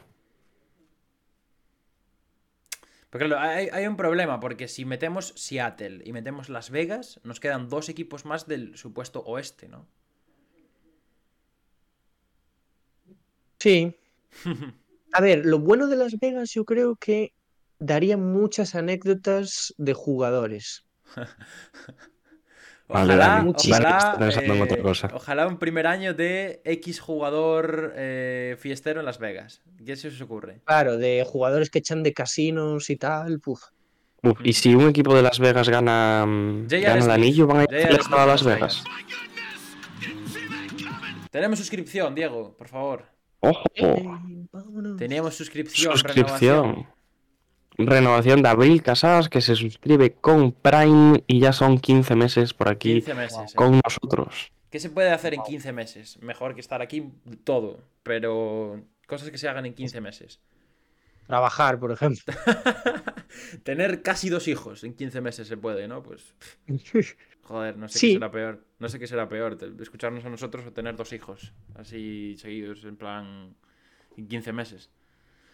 En fin, Bueno, le podemos preguntar a nuestros padres. hombre, en 15 meses no sé vuestros padres, 15 pero meses no, pero Claro, no, pero, no, pero, pero a la gente que ha tenido gemelos. Ah, bueno, pues Bueno, eso, también. Y eso no hace falta 15, hacen falta 8 o 9. por eso. Bueno, ya está bien, ¿no? Que si no nos vamos a tres horas y media. Y venga, Dani, ¿estás preparado? Sí, estoy listo. Pues vamos con tu ojo de pop de hoy, venga.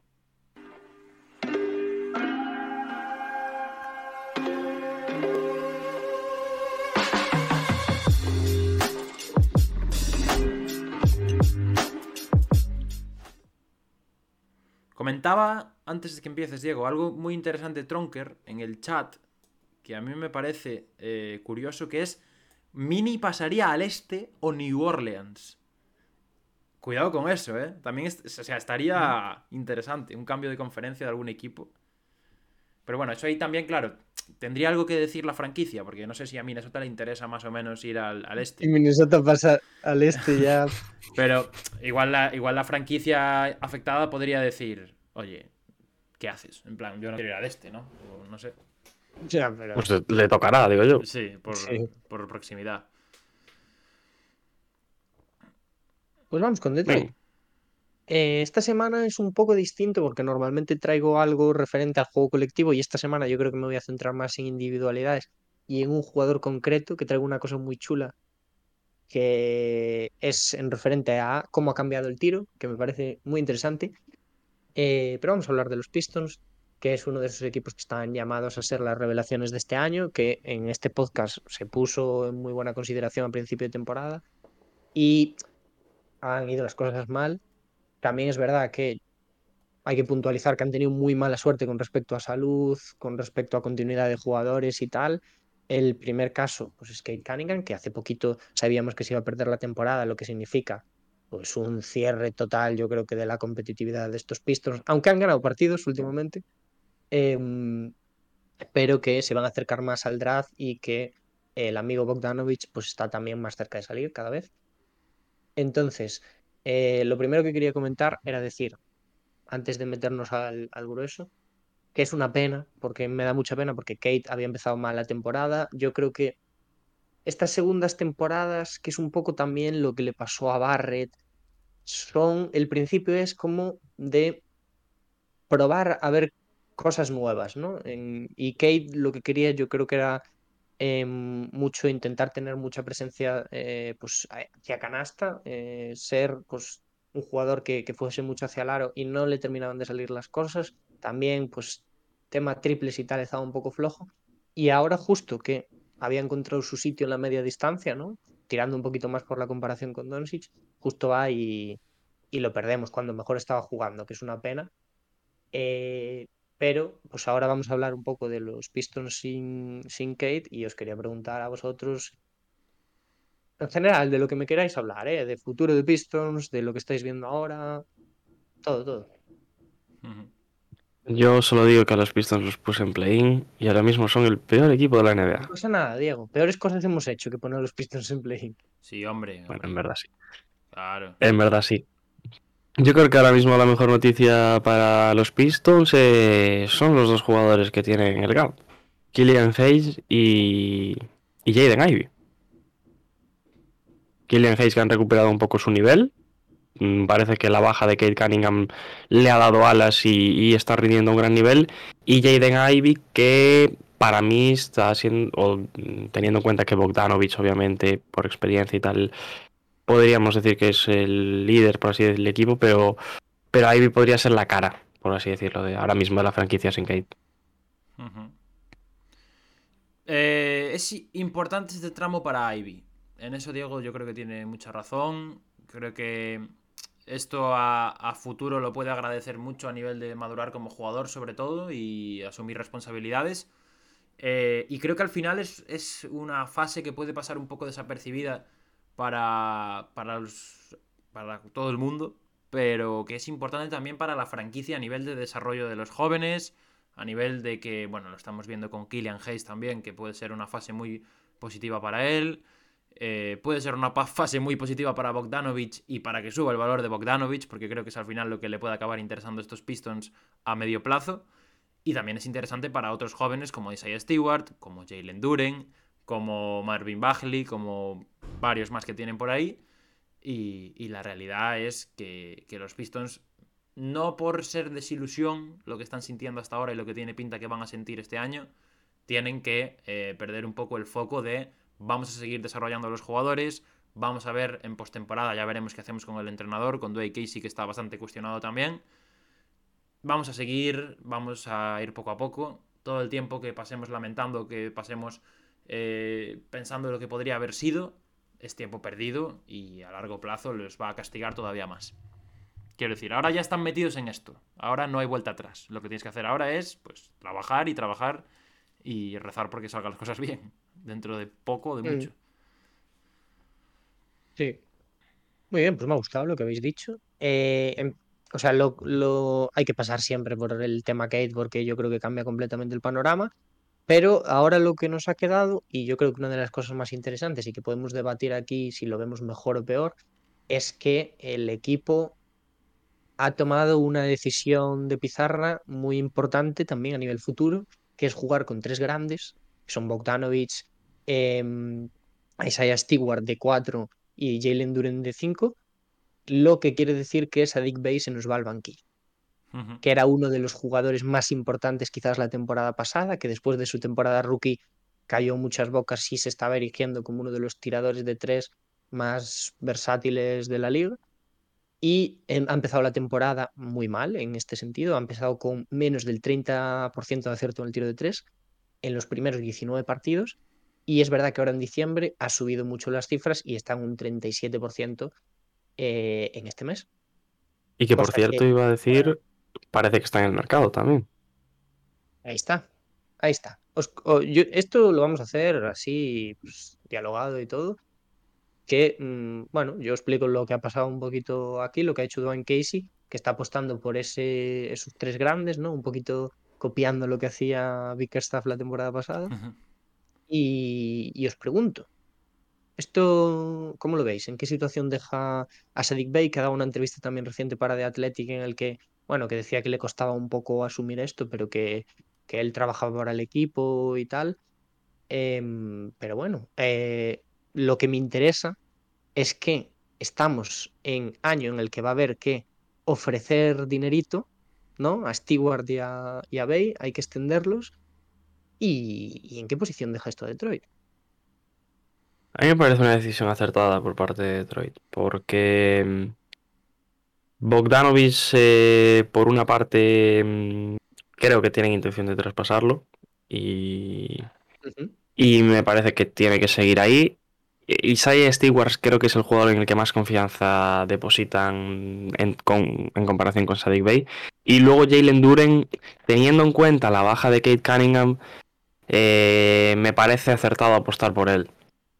Ahora, en, este momento, por, rejuvenecer aún todavía más ese quinteto inicial y relegar a, Sadik al, banquillo, que también es verdad que mm, tienen intención de traspasarlo, o eso parece, que puede perder protagonismo en ese sentido, lo que le puede llevar un, a, a menos minutos y que pueda, quién sabe, si, si lo hace peor, eh, bajar su valor, pero a mí me gusta la decisión que han tomado los, los Pistons. Si realmente tienen esa intención de traspasar a Sadik Bey, no cuentan con él, quiere decir, mm, lo veo acertado. Pero si, favor. ¿Hablo? Yo estoy en contra. Voy a, por primera vez, hacer aquí eh, conflicto. Bien. Eh, no creo que haya ni un solo motivo, ni uno, por el que a Pistons le rentabilice sentar a Sadik Bey. Ni uno si lo quieres traspasar, va a perder valor sentado. Y si lo quieres como jugador, va a perder valor sentado. Vamos a matizar para la gente que no esté familiarizada con Detroit, que es sexto hombre, por así decirlo. Sí, pero bueno, antes jugaba, titular. hasta hace nada. Sí, sí, sí, sí. O sea, no, no, tiene otra. Eh, a mí me parece un error. Creo, como digo, que si lo quieren traspasar va a perder valor de traspaso sentado. Y si quieren desarrollarlo como jugador, también, pues lógicamente, no se va a desarrollar como, como debería. Para mí, sinceramente, creo que era de los mejores jugadores de Detroit en lo que iba de temporada. No entiendo muy bien el motivo por el que lo, lo han sentado. También es cierto que no he visto a Detroit ni la mitad de lo que lo puede haber visto un fan estándar de la NBA. Pero es eso. Eh, mm, no, no lo termino de entender, la verdad. Es una apuesta que ha hecho Casey, que también, bueno, ya, ya lo habéis dicho antes, pero es un entrenador cuestionado un poquito. A mí me sorprende a nivel futuro, es decir, eh, me parece que Sadik Bey encaja mucho más con Kate de lo que podrían encajar dos, dos cinco o dos supuestos cinco, ¿no? Que uh Steve ahora está jugando de cuatro y puede tener una reconversión más tal, pero creo que, bueno, le quita espacio a Kate también para jugar en esas zonas interiores y, y tal, pero me interesa mucho a nivel, bueno, de lo que hay ahora, a ver cómo, a qué, a dónde va esto. Eh, Jalen Duren yo creo que está siendo una auténtica sorpresa, aunque Pablo diga que es cosa de la primera semana. Eh, me parece que ha pegado un salto muy grande y que es un jugador que no olvidemos que en Summer League despertó dudas en el fandom de Detroit y, bueno, sí, hizo algún que otro número interesante en temas rebotes, pero por ejemplo ahora está promediando eh, casi dos puntos y medio más en, que en la Summer League con los mismos minutos, que oye, pues trasladar, superar eso en contexto NBA es importante. Está teniendo una eficiencia muchísimo mayor de la que tenía, eh, teniendo también, pues eso, mm, menos balón, jugadores más más importantes en la liga y algún con, con algún que otro problema yo creo que es lo más destacable en cambio de bloqueos, en rotación y tal, eh, me está pareciendo un seguro ahí y creo que Detroit pues no escasea, no escasea ese tipo de cosas. Stewart, eh, pues ya, ya lo he dicho, se ha ganado un hueco por delante de Bay, que es cosa importante también y en, cuanto a futuro, además yo creo que cuando llegue renovación va a salir mucho más barato que Sadik Bay por el tipo de jugador que es y es un factor importante. ya Y Bogdanovic, qué decir, 33 años, el mejor baloncesto de su carrera, máximo anotador del equipo, 21,3 puntos por partido, tirando, acertando el 42,3% de tiros de 3, tirando más de 6, que es una, bueno, es una locura. Y vamos a lo, vamos a lo chulo. Ya habéis tocado un poco el tema Ivy.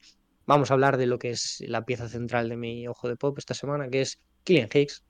Vamos. Que estoy contentísimo yo por Killian Higgs porque a pesar de que sea francés, por cierto, eso vamos a dejarlo por delante. Bien. Eh, Nota negativa. Ah, y felicidades a Argentina y que se joda Francia también. Bien. Y, y, nada, vamos a meternos con Killian Hayes, que yo creo que con esto podemos coincidir en que siempre ha sido un gran defensor y un buen organizador, pero a día de hoy no puede ser un joven súper relevante con solo esas cosas. Tienes que dar un mínimo en anotación porque si no se nos está acercando más a un Liliquina que otra cosa.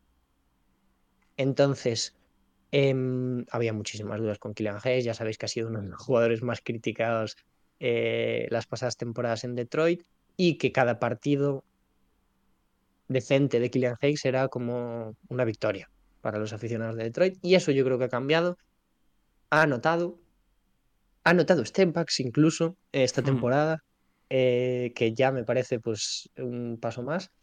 Eh, desde el 11 de noviembre, que es la lesión de Kate, ha sido titular y ha promediado 11,8 puntos, 6,7 asistencias, 3,4 rebotes, 42% de acierto en el tiro de campo y 38% de acierto en el tiro de 3. Y os digo, en las dos primeras temporadas no tiró ni por encima del 40% en tiro de campo, que por cierto está en un 42 pero va a subir porque es cosa de principio de temporada. Y no tiró ni por encima de un 30% en el tiro de 3. Pásame por favor Pablo a la siguiente diapositiva que vamos a explicar por qué Kylian Hayes está tirando tan bien. A ver, ojo. Ahí tenéis los vídeos ya para que vayáis viendo y es una comparativa de cómo ha cambiado la mecánica de Kylian Hayes. Ah, esto va saliendo así poco a poco, vale. Un saludo a la gente de podcast. No, no, lo estoy repitiendo yo manualmente. Sí, vale, perfecto, perfecto. Sí. Em, sí, para la gente de podcast lo voy a explicar de la mejor manera posible, ya para también los que estáis viendo que os fijéis. Em, el, tema de los porcentajes viene básicamente por corregir muchas cosas que yo creo que em, lo que más acusaba de Killian Hayes, y lo veis en, la primera, en el primer vídeo, es que tiene una mecánica de lanzamiento, un release, ¿no? que le llaman allí, muy bajo, que para Europa funcionaba también porque los jugadores tienen una altura menor, eh, pero en la NBA le condenaba un montón, sobre todo pues eso, a fallar un montón de triples, no tenía una mecánica realmente eficiente. Y la otra cosa que ha corregido es el movimiento de pies, que era una cosa prioritaria en Detroit porque eh, daba pequeños pasitos en el catch and shoot esperando la pelota, que es lo que en el fútbol es lo de los porteros, ¿no? De esperar el balón dando pequeños saltitos también. Pues es básicamente eso. Y no le venía nada bien. Y lo ha corregido. Si veis en el segundo vídeo, tira desde mucho más arriba. No se ve lo de los piececitos porque, bueno, en, el primer vídeo está eh, en movimiento también. Y, pero creo que es una cosa importante Creo que esto también se suma a la mayor confianza que está teniendo Killian Hicks. Y, em, por cierto, el vídeo es de James L. Edwards también, que lo quería decir, que es el insider de, Detroit eh, para The Athletic.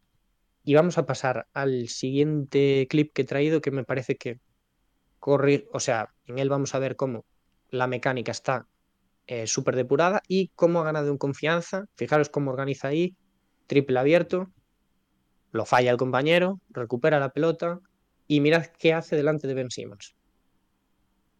O sea, esto, quiero decir, esto no hubiese pasado otra temporada. Que Killian Hayes tuviese la confianza para armar estas dos jugadas, sobre todo tirarse un mid-range delante de Ben Simmons con esa facilidad, es una prueba de que este hombre está evolucionando y que en Detroit tienen que estar muy contentos. Em, y ya las cosas malas, vamos a pasar al siguiente vídeo, que es ¿Por qué no arrancan estos Detroit Pistons? Bueno, una de las cosas es la defensa, que entre tanto cambio de quintetos, eh, yo creo que Detroit se ha perdido un poquito en las indicaciones de Casey, y es que están también bien indicadas, valga la redundancia, y hasta ahora no hay una defensa buena. Hay yo creo que mucho problema en rotación, demasiado dependiente de las individualidades defensivas y también pues la mala suerte que han tenido, lo comentaba antes, lesiones, ausencias. Ahora vuelto Alec Barks, que también está ayudando mucho en otro de los problemas que está teniendo el equipo, que es el acierto con el tiro de tres, porque hasta diciembre era top 5 por la cola. Eh, y ahora con la ayuda de Barks, de Bake también ha subido porcentajes y el resto, han mejorado mucho en este aspecto. Y se ha visto en los últimos partidos que, lejos de victorias o derrotas, que también han llegado victorias, hay otra cosa en el equipo. Y yo creo que hay muchas cosas positivas que sacar y ya voy a hacer mi último matiz, que es a ver si se aplican cuando vuelva Kate, porque es lo importante ver si Killian Hayes sigue siendo este jugador al lado de Kate o desde el banquillo, ya veremos, ya veremos. Eso será el año que viene. La temporada que viene, mejor dicho. Pero bueno, es un espacio de tiempo interesante para que pues el francés coja coge confianza, que es lo que está haciendo. Importante lo de Kylian Hayes, ¿eh? porque ya es su tercera temporada en la liga, ¿no? Sí. No había carburado en las dos primeras. Y si esta le hubiera salido pues similar a las anteriores, yo creo que en Detroit se cansarían un poco de esperarle. Hombre, es, que, ahora quizás sus opciones tema contrato. Quizás sus opciones en la NBA se estaban acabando. Y ahora lo que tú decías, ¿no? Aprovechar este momento sin Kate Cunningham para ganarse no el sitio de Kate de cara a la temporada que viene, pero sí un sitio en, la posible rotación de los, de los Pistons para, para Killian Hayes. Sí, eh, yo estoy contento también, la verdad. Es un jugador en el que yo tenía cierta esperanza cuando llegó a la NBA. Eh, le puede venir bien esto. Sí que es cierto que luego pues es eso, hay que ver cómo, cómo, combina, cómo se compenetra con Kate cuando esté de vuelta. Pero hombre, pues bendito problema, ¿no? Es mejor esto que todo lo contrario al final. Sí, nada, yo, o sea, la verdad que Detroit está siendo un mal equipo, pero lo que decía al principio del podcast, en Orlando han salido pues flores y en Detroit pues van saliendo también poco a poco y lo de Killen Hayes es una notición porque lo que ha dicho Diego, tenía muy mala pinta en continuidad en la liga y ahora yo creo que ha demostrado cosas que le van a llamar la atención, si no a Detroit, que lo están haciendo, a otros equipos. Pues muy bien, pues después de hablar de Detroit Pistons, vamos a charlar un poquito sobre los rookies, eh, a ver a quién traemos esta semana, así que que entre cambio de clase.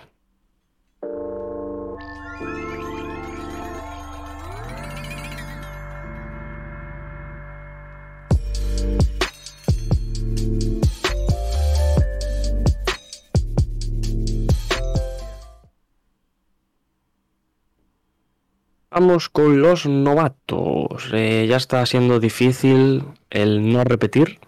Yo creo que ya nos podemos ir repitiendo. Esta semana conseguimos traer dos eh, novedades. Uno tiene que repetir, uno de los quizás más underdogs dentro de la lista de rookies que mejor lo ha hecho esta semana, pues ha repetido, que es Marion Beauchamp. Marion Beauchamp, perdón. Luego hablaremos de Malaki Branham y finalmente le dejaremos la papeleta a Pablo para que nos hable de Max Christie, que es eh, el rookie de, los Lakers, así que vamos con el primero. Vamos para allá. Que si quieres, Dani, lo cojo yo porque no sé si viste el partido de Spurs contra Rockets de ayer. No. Bueno, tampoco vas a poder hablar de, de Branham, así que como quieras, da igual entonces. Eh, bueno, pues cojo yo, cojo yo al amigo de los Bucks, si quieres, ya, por cerrarlo, definitivamente.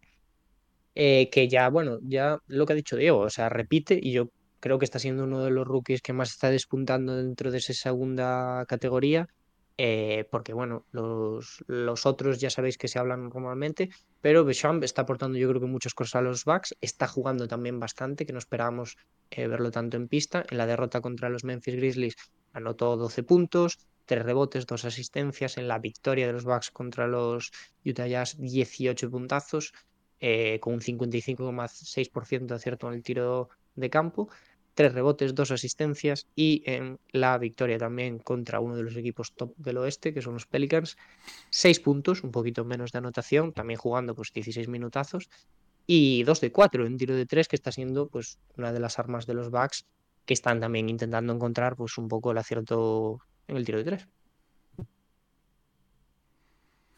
Muy bien, Beauchamp. Yo creo que es uno de los rookies que nos llamaba mucho la atención de los que salieron más atrás en esa primera ronda en, el draft. Y me parece que está cumpliendo a la perfección aquí en, en Milwaukee. Se ha adaptado bastante bien. Además, los backs que creo que su condición de equipo top del este le permite pues descansar a sus jugadores cada X tiempo y a sus jugadores más eh, grandes, por así decirlo, Janis, Holiday, etcétera. Y Beauchamp es uno de, lo que, de, los que lo está aprovechando. Eh, yo ya es que lo veo como uno más. Y yo creo que no hay mejor noticia que esa, ¿no? El verlo como un jugador de equipo, ya como un arma más en la rotación de los Bucks no me sorprendería verle con minutos incluso en postemporada ya, porque se le ve maduro de verdad. Y si además algún día que otro te da esta alternativa de, ataque y te mete sus puntos además en tan poco tiempo de juego, no poco tiempo de juego, pero que aprovecha bien el tiempo de juego en, convertirlo en canastas, pues ya, ¿qué vamos a decir, no? Seguramente si el rookie, si el rookie del año se tratase de jugadores nos fijásemos más en qué jugadores eh, se adaptan mejor a la liga o, se, o maduran antes, Marjon Beauchamp estaría mucho más arriba de lo que está. Pues vamos con el siguiente. Malaki. Malaki Branham, uno de los rookies de San Antonio Spurs, que esta semana ha jugado dos partidos. Además, bueno, semana en la que eh, los Spurs lo rescatan de la G League y el tío pues ha, cumplido en esa derrota contra Miami 111-101, hace 12 puntos, un 80% en tiros de campo, con dos robos, bien desde el triple, 3 de 4 en 20 minutos, eh, un tiempo que jugó prácticamente similar en el partido contra los Rockets. En esa victoria, que diría que está mal el resultado, 105-104 fue al final. Tenía en mi cabeza que había sido una victoria abultada de los Spurs. 124, 105. 105, 124, falta el 2. de los Spurs a los, a los Rockets, 14 puntos, 75% eh, en tiros de campo, 3 rebotes, 3 asistencias para, para Branham, que está destacando. Traímos en su momento a, a Jeremy Sohan, aquí, rookie de San Antonio Spurs, de la mano de Greg Popovich. Branham, que lleva la temporada un poco arriba abajo con, con la G-League y en este momento pues ha decidido que quiere aprovechar esos minutos, quiere aprovechar un poco las bajas que ha tenido San Antonio y ahí está el tío. nos falta Iván hoy para decirnos qué opinaba, ¿no? seguramente lo conozca mejor que nosotros. Sí, bien el otro día en México, ¿eh? En el partido de, de México contra Miami yo lo vi bien. Tuvo minutos de, de estar muy enchufado, la verdad. Y con descaro. Pues vamos con el último, Pablo. Vamos con Max. vamos con Max. Max. Max Christie, Mad Max. Me gusta Mad Max, ¿eh? No está muy loco el tío, pero bueno, por ponerle un mote no está mal, ¿no? Eh, Max Christie, el jugador drafteado este año por los Lakers en segunda ronda, que esta semana, pues por bajas de lesiones y por temas eh, que todos hemos comentado ya durante este episodio, ha tenido que asumir minutos en la rotación. Estaba en la G-League y ha vuelto al primer equipo y ahora está jugando más que, más que nunca. Jugó 16 minutos en la victoria contra Denver por 108 a 126, en los que no aportó mucho estadísticamente. La verdad es que no es un jugador del que vayáis a ver grandes números, eso ya os lo adelanto. Su mejor partido de la semana para mí, sin duda, el partido contra los Wizards. 117 a 119, estuvo en 8 puntitos y 4 rebotes con un 40% en triples en, 24 minutos de juego, que es una auténtica locura, la verdad. Y de ese partido yo me quedo sobre todo con, eh, a nivel defensivo, que es donde más destaca él, eh, en el último cuarto, en los últimos minutos, defendiendo a Bradley Bill, que me parece muy sorprendente, sobre todo siendo un novato. Lo hizo yo creo que bastante bien, la verdad. Y anoche contra los Phoenix Suns eh, disputó 27 minutos. Al final pues fue un poco lo que le tocó también por el tema de las lesiones y dos puntitos, seis rebotes, un robo eh, con un 11% en tiros de campo. Yo estoy contento con Max Christie, la verdad, creo que es una pieza que puede ser interesante a futuro, pero que hay que cocinarla a fuego lento. Y poquito más, la verdad. Oye, por lo menos están saliendo brotes verdes por ahí, ¿eh? Otra cosa no, pero nosotros con los rookies siempre atinamos, la verdad. Con eso no hay que Sí, sí, sí.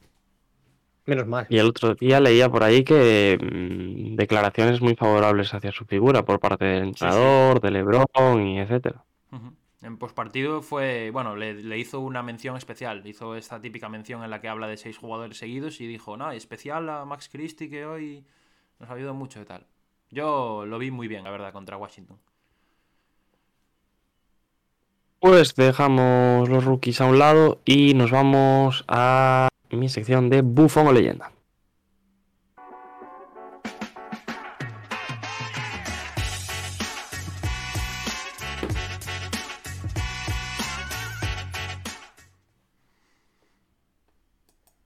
Vamos con bufón o leyenda. Empiezo esta semana diciendo creo que, creo que he sido un poco injusto con algunos bufones, que son bufones pillados por, por los pelos. Pero he traído otra, otra temática, otra temática esta semana que es la de premios. Vamos a hablar de jugadores en bufones, ya os lo voy a decir. Va a estar jugadores que a principio de temporada eran, si no el mayor favorito, uno de ellos. Y en leyenda van a estar jugadores que pues han dado un poco la sorpresa y se han colado en esa, en esa lista, en ese top de para los premios individuales en cambio, los bufones, pues quizás están un poquito más lejos en este sentido. El primero es el DPOY, el jugador defensivo del año, donde como bufón tenemos a Rudy Gobert y como leyenda podría estar Brook López, pero he decidido poner a OJ Anunobi porque para mí es una sorpresa mayor que la, de, que la de López, que esté ahí. Vamos a empezar con Gobert. Mm, Mm, no es, fácil, mejor dicho, la, posición en la que se encuentra Gobert, habiendo cambiado de equipo de, Utah Jazz, habiendo estado pues bastante acostumbrado a eh, cómo jugaban y cómo se organizaban defensivamente los Jazz sobre su figura. Mm, llega a Minnesota, un equipo donde yo creo que los problemas no vienen tanto defensivamente, sino más por de primeras, ¿no? Por los jugadores y la calidad de esos jugadores o lo que se presupone de los jugadores que, que tiene alrededor, Carl Anthony Towns, Anthony Edwards, mm, por meter, metemos también a D'Angelo Russell, pero está bastante lejos de estos. Eh, mucho gallo en un mismo corral. Es difícil también eso de, tratar. Se sabe que en Minnesota, pues eh, las relaciones desde un primer momento, pues no fueron las mejores del mundo. Algunos tira y afloja, sobre todo con Anthony Edwards, que además ahora coincidiendo con la baja de Towns, luego hablaré de él porque también va a aparecer, ya os lo, ya os lo anuncio. Eh, coincidiendo con la baja de Towns, Anthony Edwards y también con algunos partidos eh, que se ha perdido Gobert, pues está teniendo una de las mejores semanas, por no decir la mejor de, su temporada. Pero un Gobert que eh, está en promedios inferiores a los de la temporada pasada en Utah, tanto en puntos como en rebotes.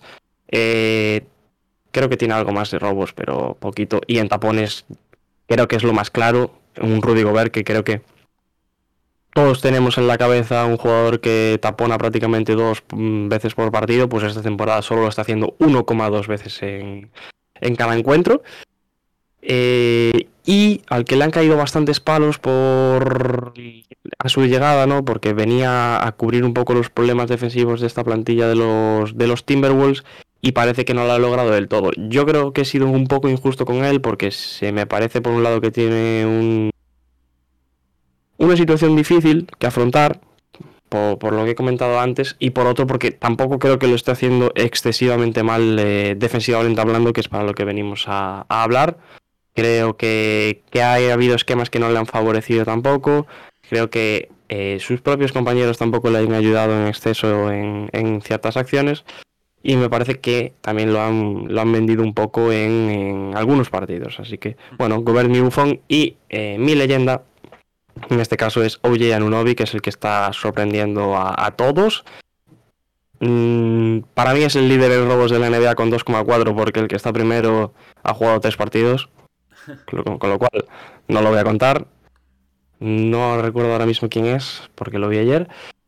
Pero Anunobi está metiendo las manos por todos lados. Está defendiendo a los mejores jugadores también del equipo contrario. Dani se ríe, no le gusta lo que acabo de decir. Joder, es que vaya analogía. Sí, se puede sacar de contexto, no pasa nada. Ah, eh, y, y defensivamente, me parece que mm, otros jugadores de Toronto no están tan bien esta temporada. Y Anonobi está pues, eh, sacando un poco, siendo un poco la cara, obviamente, pero sacando un poco las castañas del fuego al, al equipo en ciertas situaciones. Para mí, la leyenda y, Mm, no me acuerdo exactamente, pero no sé si entró en nuestro top 3 de jugadores defensivos hace ya unas semanitas. Creo que no, creo que era. No. Creo que era mención. De hecho, solo recibió voto mío, ¿no? Puede ser, puede ser. Por aquel está bastante, bastante igualado. Eh, a mí, mira, es que me parece también que los dos equipos que traes también se podría hablar de ellos durante podcast entero, porque Minnesota esta semana creo que ha superado su récord de anotación, ¿no? Sin Cat, que también es curioso, que ha metido 50 puntos en un partido. Eh, bueno, el Gobert decepcionante y Toronto también tienen... Ahí están peor las cosas en Toronto de lo que parecen, ¿eh? porque Scotty Barnes eh, está muy fuera de sitio, está muy incómodo. Eh, sobre todo defensivamente, ¿no? Que es lo que realmente destacamos la temporada pasada. Pero es y Pascal a mí en defensa tampoco me está convenciendo. ¿eh? No, no, no. Pero bueno, eh, eso, pues Van Vliet, el, el, amigo Scotty Barnes, pero para el lado bueno tenemos a Nunobi y tenemos pues, bueno, si Cam ayer también mete 38 creo que es, o sea, hay cosas, hay cosas buenas pero también hay otras malas en Toronto. Pero Anunobi está haciendo un temporadón. Diego es el azote de los franceses hoy. Me gusta, Diego. Bien, bien, bien, bien. Seguimos. tiene que ser. Seguimos. Vamos con la siguiente. Premio que tienen estos dos en común es el eh, MIP, el jugador más mejorado. Como bufón, Anthony Edwards. Eh, justo llega en su mejor semana de la temporada, lo decía antes. Y como leyenda, eh, Bol Bol, porque para mí yo creo que dentro de esa carrera está siendo una de las mayores sorpresas de, la temporada. Un, un Bol Bol que ha subido sus promedios, vamos, por 4 o por 5 prácticamente, 12,4 puntos por los 2,4 que hacía la temporada pasada, 7,4 asistencias, rebotes, mejor dicho, por el 1,4 rebotes que hacía la temporada pasada y esta temporada también está poniendo 1,7 tapones, lo cual es más que Rudy Gobert, que lo mencionaba antes. Así que también hay que tenerlo en cuenta Bol. Un Bol que mm, también parecía que no encontraba su sitio en ningún equipo, que más allá de los highlights que dejaba por ser Bol y por el estilo físico de jugador que es, eh, que es, pues, pocas veces hemos visto un jugador de ese estilo, ¿no? Pues creo que esta temporada sí que se está sentando más en ese Orlando Magic. Además, Orlando ha sabido ver la oportunidad, le, está dando bastantes minutos, protagonismo. Mm, me parece que eh, además él lo está aprovechando a la perfección. Creo que está sabiendo desarrollar también un poco sus cualidades. Eh, ya no es ese jugador que tenía cierto miedo a entrar en la zona. Este año ya se está zafando un poquito más. Un jugador que puede tirar de tres. Yo creo que son todas noticias positivas para Bol y para Orlando Magic. Y por el otro lado tenemos como fue Anthony Edwards, que ya he mencionado un poco antes cómo está la situación en Minnesota. Edwards ha tenido un mal inicio de temporada, pero lo que os decía antes, ¿no? Llega justo en la semana en la que ha empezado a tirar para arriba, sin cat, Gobert se ha perdido algunos partidos. Y Carril High esta semana prácticamente en, de media, quiero decir, en casi todas las estadísticas que hay lo cual es obviamente una noticia positiva para, para, Minnesota, que Anthony Edwards, uno de los favoritos, yo lo voté, Pablo creo que también, para este MIP, pues vuelva a destacar. También hay que tener en cuenta qué pasará cuando vuelva a caer Anthony Towns, porque los problemas vinieron cuando estaban todos, todos en pista, así que bueno, veremos. Sí, a mí lo de Bol me sorprende que siga teniendo continuidad, ¿eh? O sea, el nivelazo que tiene, me refiero.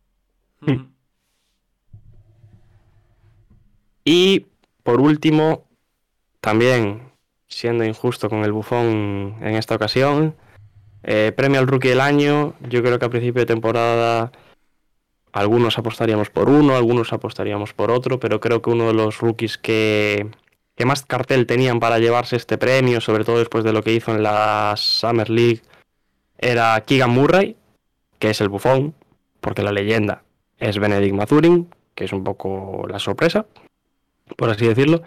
Lo que igual no quiere decir que Keegan Murray lo esté haciendo mal de esta temporada, sino que creo que le ha tocado un mal momento de los Kings para llevarse este premio. Y me voy a explicar. Un mal momento de los Kings que es buen momento claro está. Eh, le ha tocado vivir eh, uno de los mejores momentos en los últimos años de Aaron Fox, un Domantas Sabonis a nivel supremo, eh, los momentos que ha tenido Werther, que también se ha perdido varios partidos, que él mismo, Keegan Murray, no pudo estar disponible para el inicio de temporada de los, de los Sacramento Kings. Bueno, una serie de cosas que quizás le han llevado más a un segundo plano en, en la rotación del equipo, aunque bueno, es un jugador que sale, sale desde el inicio, que también tiene, tiene ese protagonismo, pero que mm, no, has, no ha podido trasladar, yo creo, pues esas sensaciones vistas en la Summer League a este inicio de temporada, un poco por el buen hacer de los jugadores que tiene a su lado. Lo cual quiere decir también que Keegan Murray, eh, más allá de eso, pues lo está haciendo bastante bien. Creo que mm, más allá de algunas semanas que pueda no haber sido del todo sólido desde la distancia. Creo que en general eh, sus porcentajes son buenos. También es un jugador que no tiene miedo a entrar a la zona. Y que no es un bufón a la usanza, pero mm, que dentro de esos favoritismos al que tenía que poner era. Diego, que o rajas o no rajas. Aquí no te quedes a medias. No, no. Yo creo que de, de Keegan Murray tampoco hay mucho que rajar realmente. Pues Lo que pasa es que no había, otro, no había otro favorito que me pudiese encajar ahí.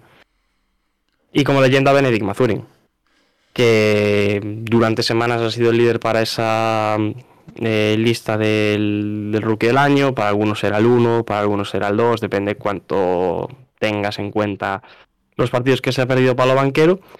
Pero Mazurin, sin ninguna duda, es una de las sorpresas de esta temporada de esta clase de rookies. Además, yo creo que hay algo que no se le da importancia sobre la figura de Mazurin, que es que lo está haciendo todo desde la segunda unidad, porque la mayoría de rookies mm, que han salido en las primeras posiciones, por así decirlo, tienen esa opción de salir de titulares porque están en equipos quizás mm, más en segundo plano, que no están compitiendo, por así decirlo. Pero Mazurin, desde el banquillo, eh, poniendo, yo no estoy seguro, pero diría que es el tercer mejor o máximo anotador de su equipo. Eh, un jugador que unas características defensivas brutales, eh, no tiene miedo a atacar la zona, aprovecha su físico para hacerlo, para entrar al aro. Es un jugador que, que de tres lo estamos viendo bastante bien en general, salvo algunos partidos que se le pueda escapar y que yo creo que para mí está siendo una de las mejores sensaciones de los, de los novatos y uno de los jugadores de esta camada que más me está gustando ver. Hay polémica en el eh, chat, ¿eh? Aviso. Hay polémica. Bueno, para mí hay polémica, pero no sé, igual vosotros pensáis igual que el chat. Eh, yo, es que yo justo le iba a decir, ¿eh? Eh, me parece que Mazurin tenía una candidatura muy fuerte hasta que esta semana Banquero ha callado muchísimas bocas. Y, lo que se le acusaba mucho a Banquero, que era pues, simplemente estadísticas, que fue un poco lo que siempre se dijo de Trey Young, ¿no? También en su temporada rookie y tal, que eran estadísticas vacías. Eh, pues esta semana no han sido para nada vacías. Entonces, yo creo que por lo que había hecho al principio de temporada y por volver y volver así, es el número uno. Yo tampoco diría muy por encima. Yo no diría muy, por, encima, pero sí que está por encima a día de hoy para mí. Y la temporada Yo creo que ha, abierto bastante hueco esta semana. Ya, pero también lo perdió las, el mes anterior, ¿sabes? Al final. Yo, te digo una cosa: si Banquero no se vuelve a lesionar, ya lo ganó. Sí. Veremos, sí, sí. veremos. O sea, con que juegue ya lo ganó. Pasan muchas cosas en una temporada, chavales. Vamos a ir con calma. No se ha visto un rookie este año al nivel de banquero. Por ahora. No, además el nivel de banquero baja. La narrativa en general va mucho con banquero. Bueno, sí, pero vamos a ser cautos. Y banquero, mm, yo te creo que, a menos que tenga una lesión, no es el jugador que baja su nivel. Puede bajarlo un poco, pero no va a bajar por debajo de Mazurin o por debajo de Jaden Ivy. Es que el problema que tiene Mazurin para superar a Banquero es que Banquero, aunque no acumule las victorias que puede acumular Mazurin, se va a hacer un 25-5 casi como cualquier cosa. Banquero es la estrella y Mazurin es el cuarto, por quinto. Bueno, tampoco. De su equipo. No, pero. Es duro, es duro. Es duro exagerándolo un poco, pero sí. Muy bien. Bueno, pues hasta aquí mi sección vamos a acabar el programa, que se nos está haciendo largo al final. Siempre decimos, a ver si hoy hacemos menos de dos horas. Como siempre. pues toma. Venga, pues vamos allá con, con el cara a cara de hoy.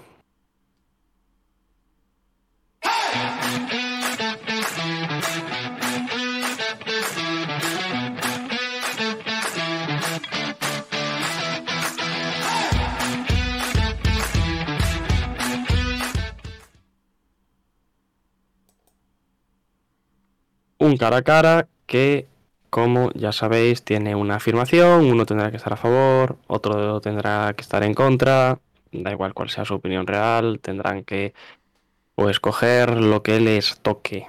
Esta semana creo que os toca a vosotros dos y tenemos como afirmación... A mí seguro. No sé contra quién, ah, pero a mí seguro. con Pablo. Es que no sé por qué la semana pasada me parece que lo hice con Pablo. No, no, no, no. no. Yo la semana pasada hice. Yo, la semana pasada fue lo de la rivalidad entre Sans y. Sí, yo no sé. Vale, pues entonces yo nos toca a nosotros. Sí. Y nos toca esta semana que con AD lesionado indefinidamente, los Lakers no tienen equipo para pelear el play-in. Aunque algunos ya. Yo creo que da para podcast.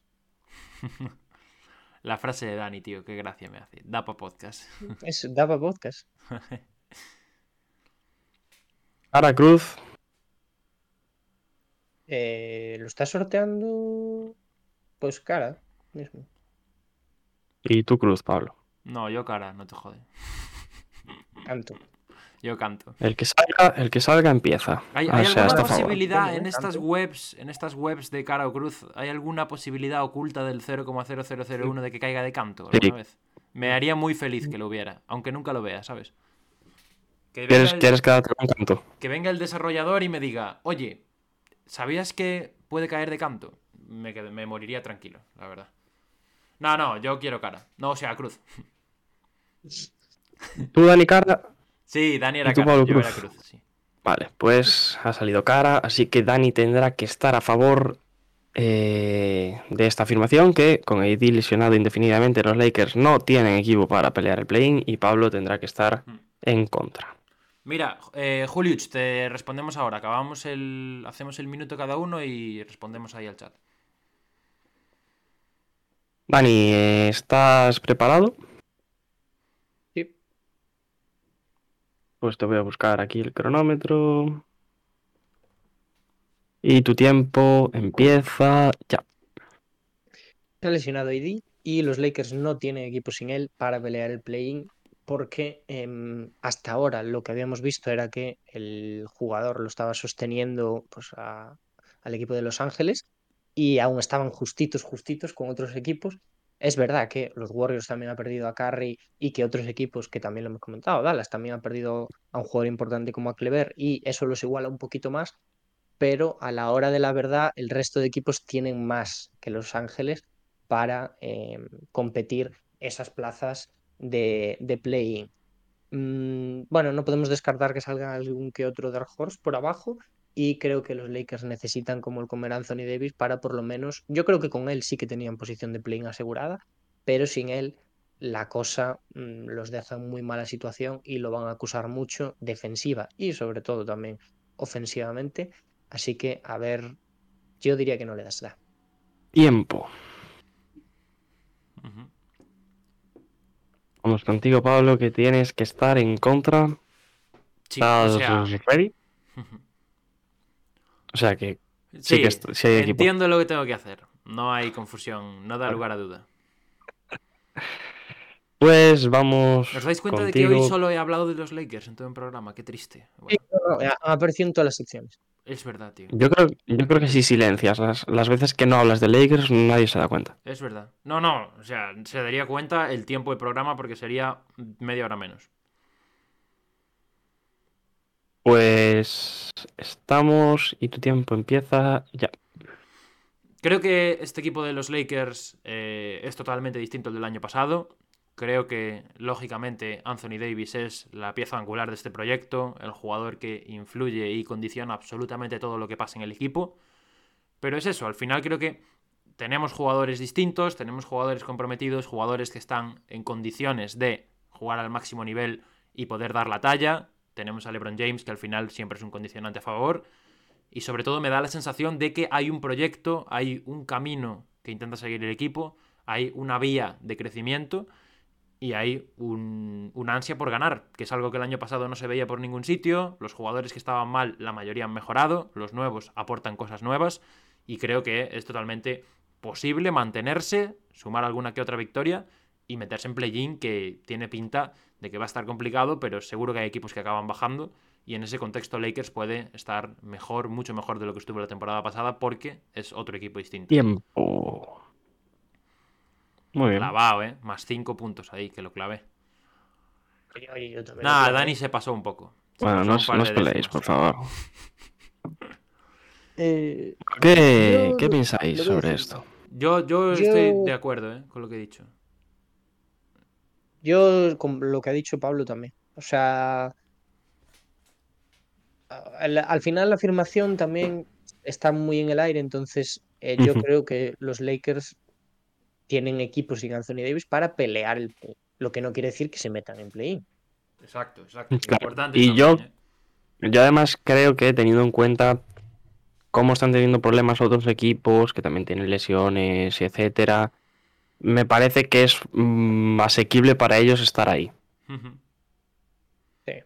Hablemos de... Y además, dígame Pablo, pero el calendario ahora viene algo favorable, ¿no? Es un poco 50-50, la verdad. Hay partidos asequibles, hay partidos difíciles. Yo, si te soy sincero, es que cuando miro el calendario veo mal todos los partidos. Yo soy el típico que veo un partido, tenemos que jugamos dos, dos veces contra Atlanta, y dos contra Sacramento. Yo veo, jugamos uno contra Charlotte y es el típico que luego lo veré y diré, verás, verás, verás hoy cómo palmamos. Pero no, es eso. Yo siempre el calendario soy pesimista cuando lo veo, pero es un calendario asequible, no asequible de fácil, asequible de estándar. Ni, muy difícil ni muy fácil. Y te decía que nos preguntaba Julio antes por qué creemos que viene la mejoría de Lakers. No sé si le queréis contestar, vosotros. Yo creo que hay un cúmulo de cosas, ¿eh? O sea, no me atrevo a decir que están muy bien trabajados los Lakers, porque no creo que estén, pero están en camino de estar bien trabajados. Y creo que se han hecho las cosas bien a nivel interno que no se habían hecho por las últimas temporadas y se está notando, joder, también, porque sí, vale, Anthony Davis los ha sujetado, pero el equipo también, yo creo que hay un salto. O sea, no me parece que sea cosa solo de Anthony Davis. Sí, a mí, a mí me parece que es un, avance general de todo el equipo. Es verdad que hay jugadores que están pues bastante, bastante mal.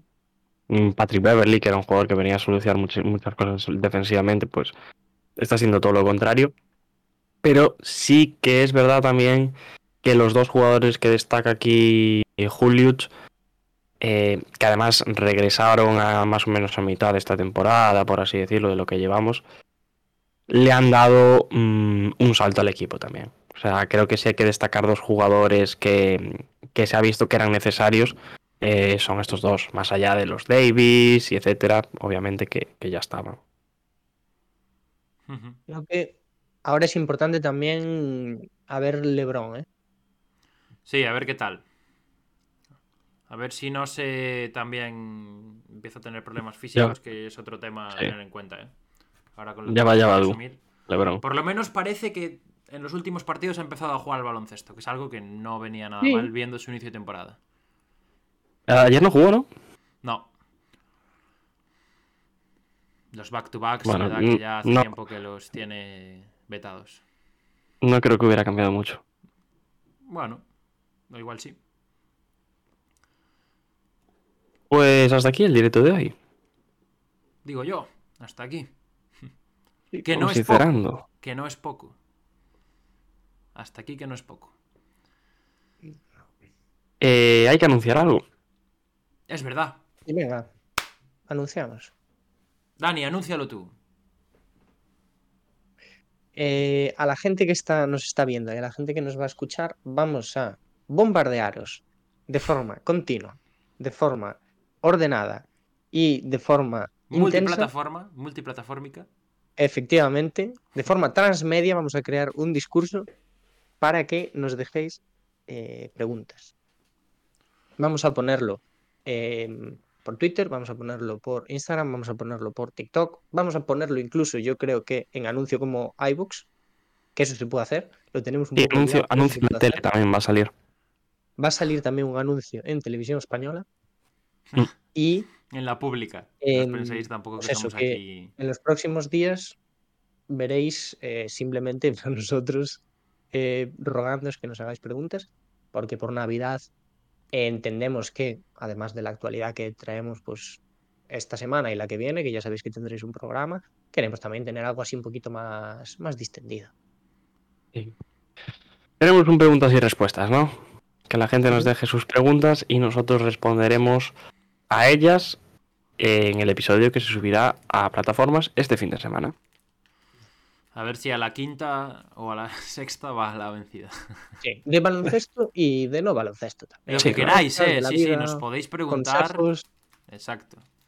Nos podéis preguntar lo que os dé la gana. Pues hecho el anuncio, podemos ir ya despidiendo. Pues nada que lo, de siempre. Gracias a los que habéis estado, gracias a los que estáis escuchando ahora. Y vamos a decirlo ya, porque ya estamos cerquita y por si alguien no nos coge otro podcast, felices fiestas también. Bien, Dani. Hay gente que empezará las vacaciones dentro de poquito, ¿no? Ya cuando antes de que salga el siguiente Nosotros no, porque estamos de vacaciones siempre. Exacto, nosotros nos da lo mismo. Pero, pero sí, eso, que muchas gracias a todos por, por escucharnos a los que estaban, a los que están y a los que estarán. Qué dramático me acaba de quedar esto. Y, nada, y nada, que eso, que nada, que no rayéis que el fin de semana, si os apetece a vosotros, no si nos apetece a nosotros, si os apetece a vosotros, habrá podcast de preguntas y respuestas. Bueno, pues eh, lo dicho, muchas gracias a todos los que nos escucháis, tanto aquí como por plataformas, a la gente que ha comentado por ahí, por el chat, eh, Tronker, Julius, Fuentex, Michael, Zendán, Chop Chop también por ahí, también a Abril Casar por la suscripción, a Alvarito, que no lo dije antes, que nos empezó a seguir hace unos eh, días y que no, no lo mencionamos, y poco más, ya sabéis, dejarnos preguntas por todas las plataformas que, bueno, por la que queráis, básicamente. Lo pondremos por todos lados. Y por último, felicidades también a los argentinos por ganar ese Mundial de Fútbol, que aunque esto es un podcast de baloncesto, estáis de enhorabuena. Y nada, muchas gracias y nos vemos en la próxima.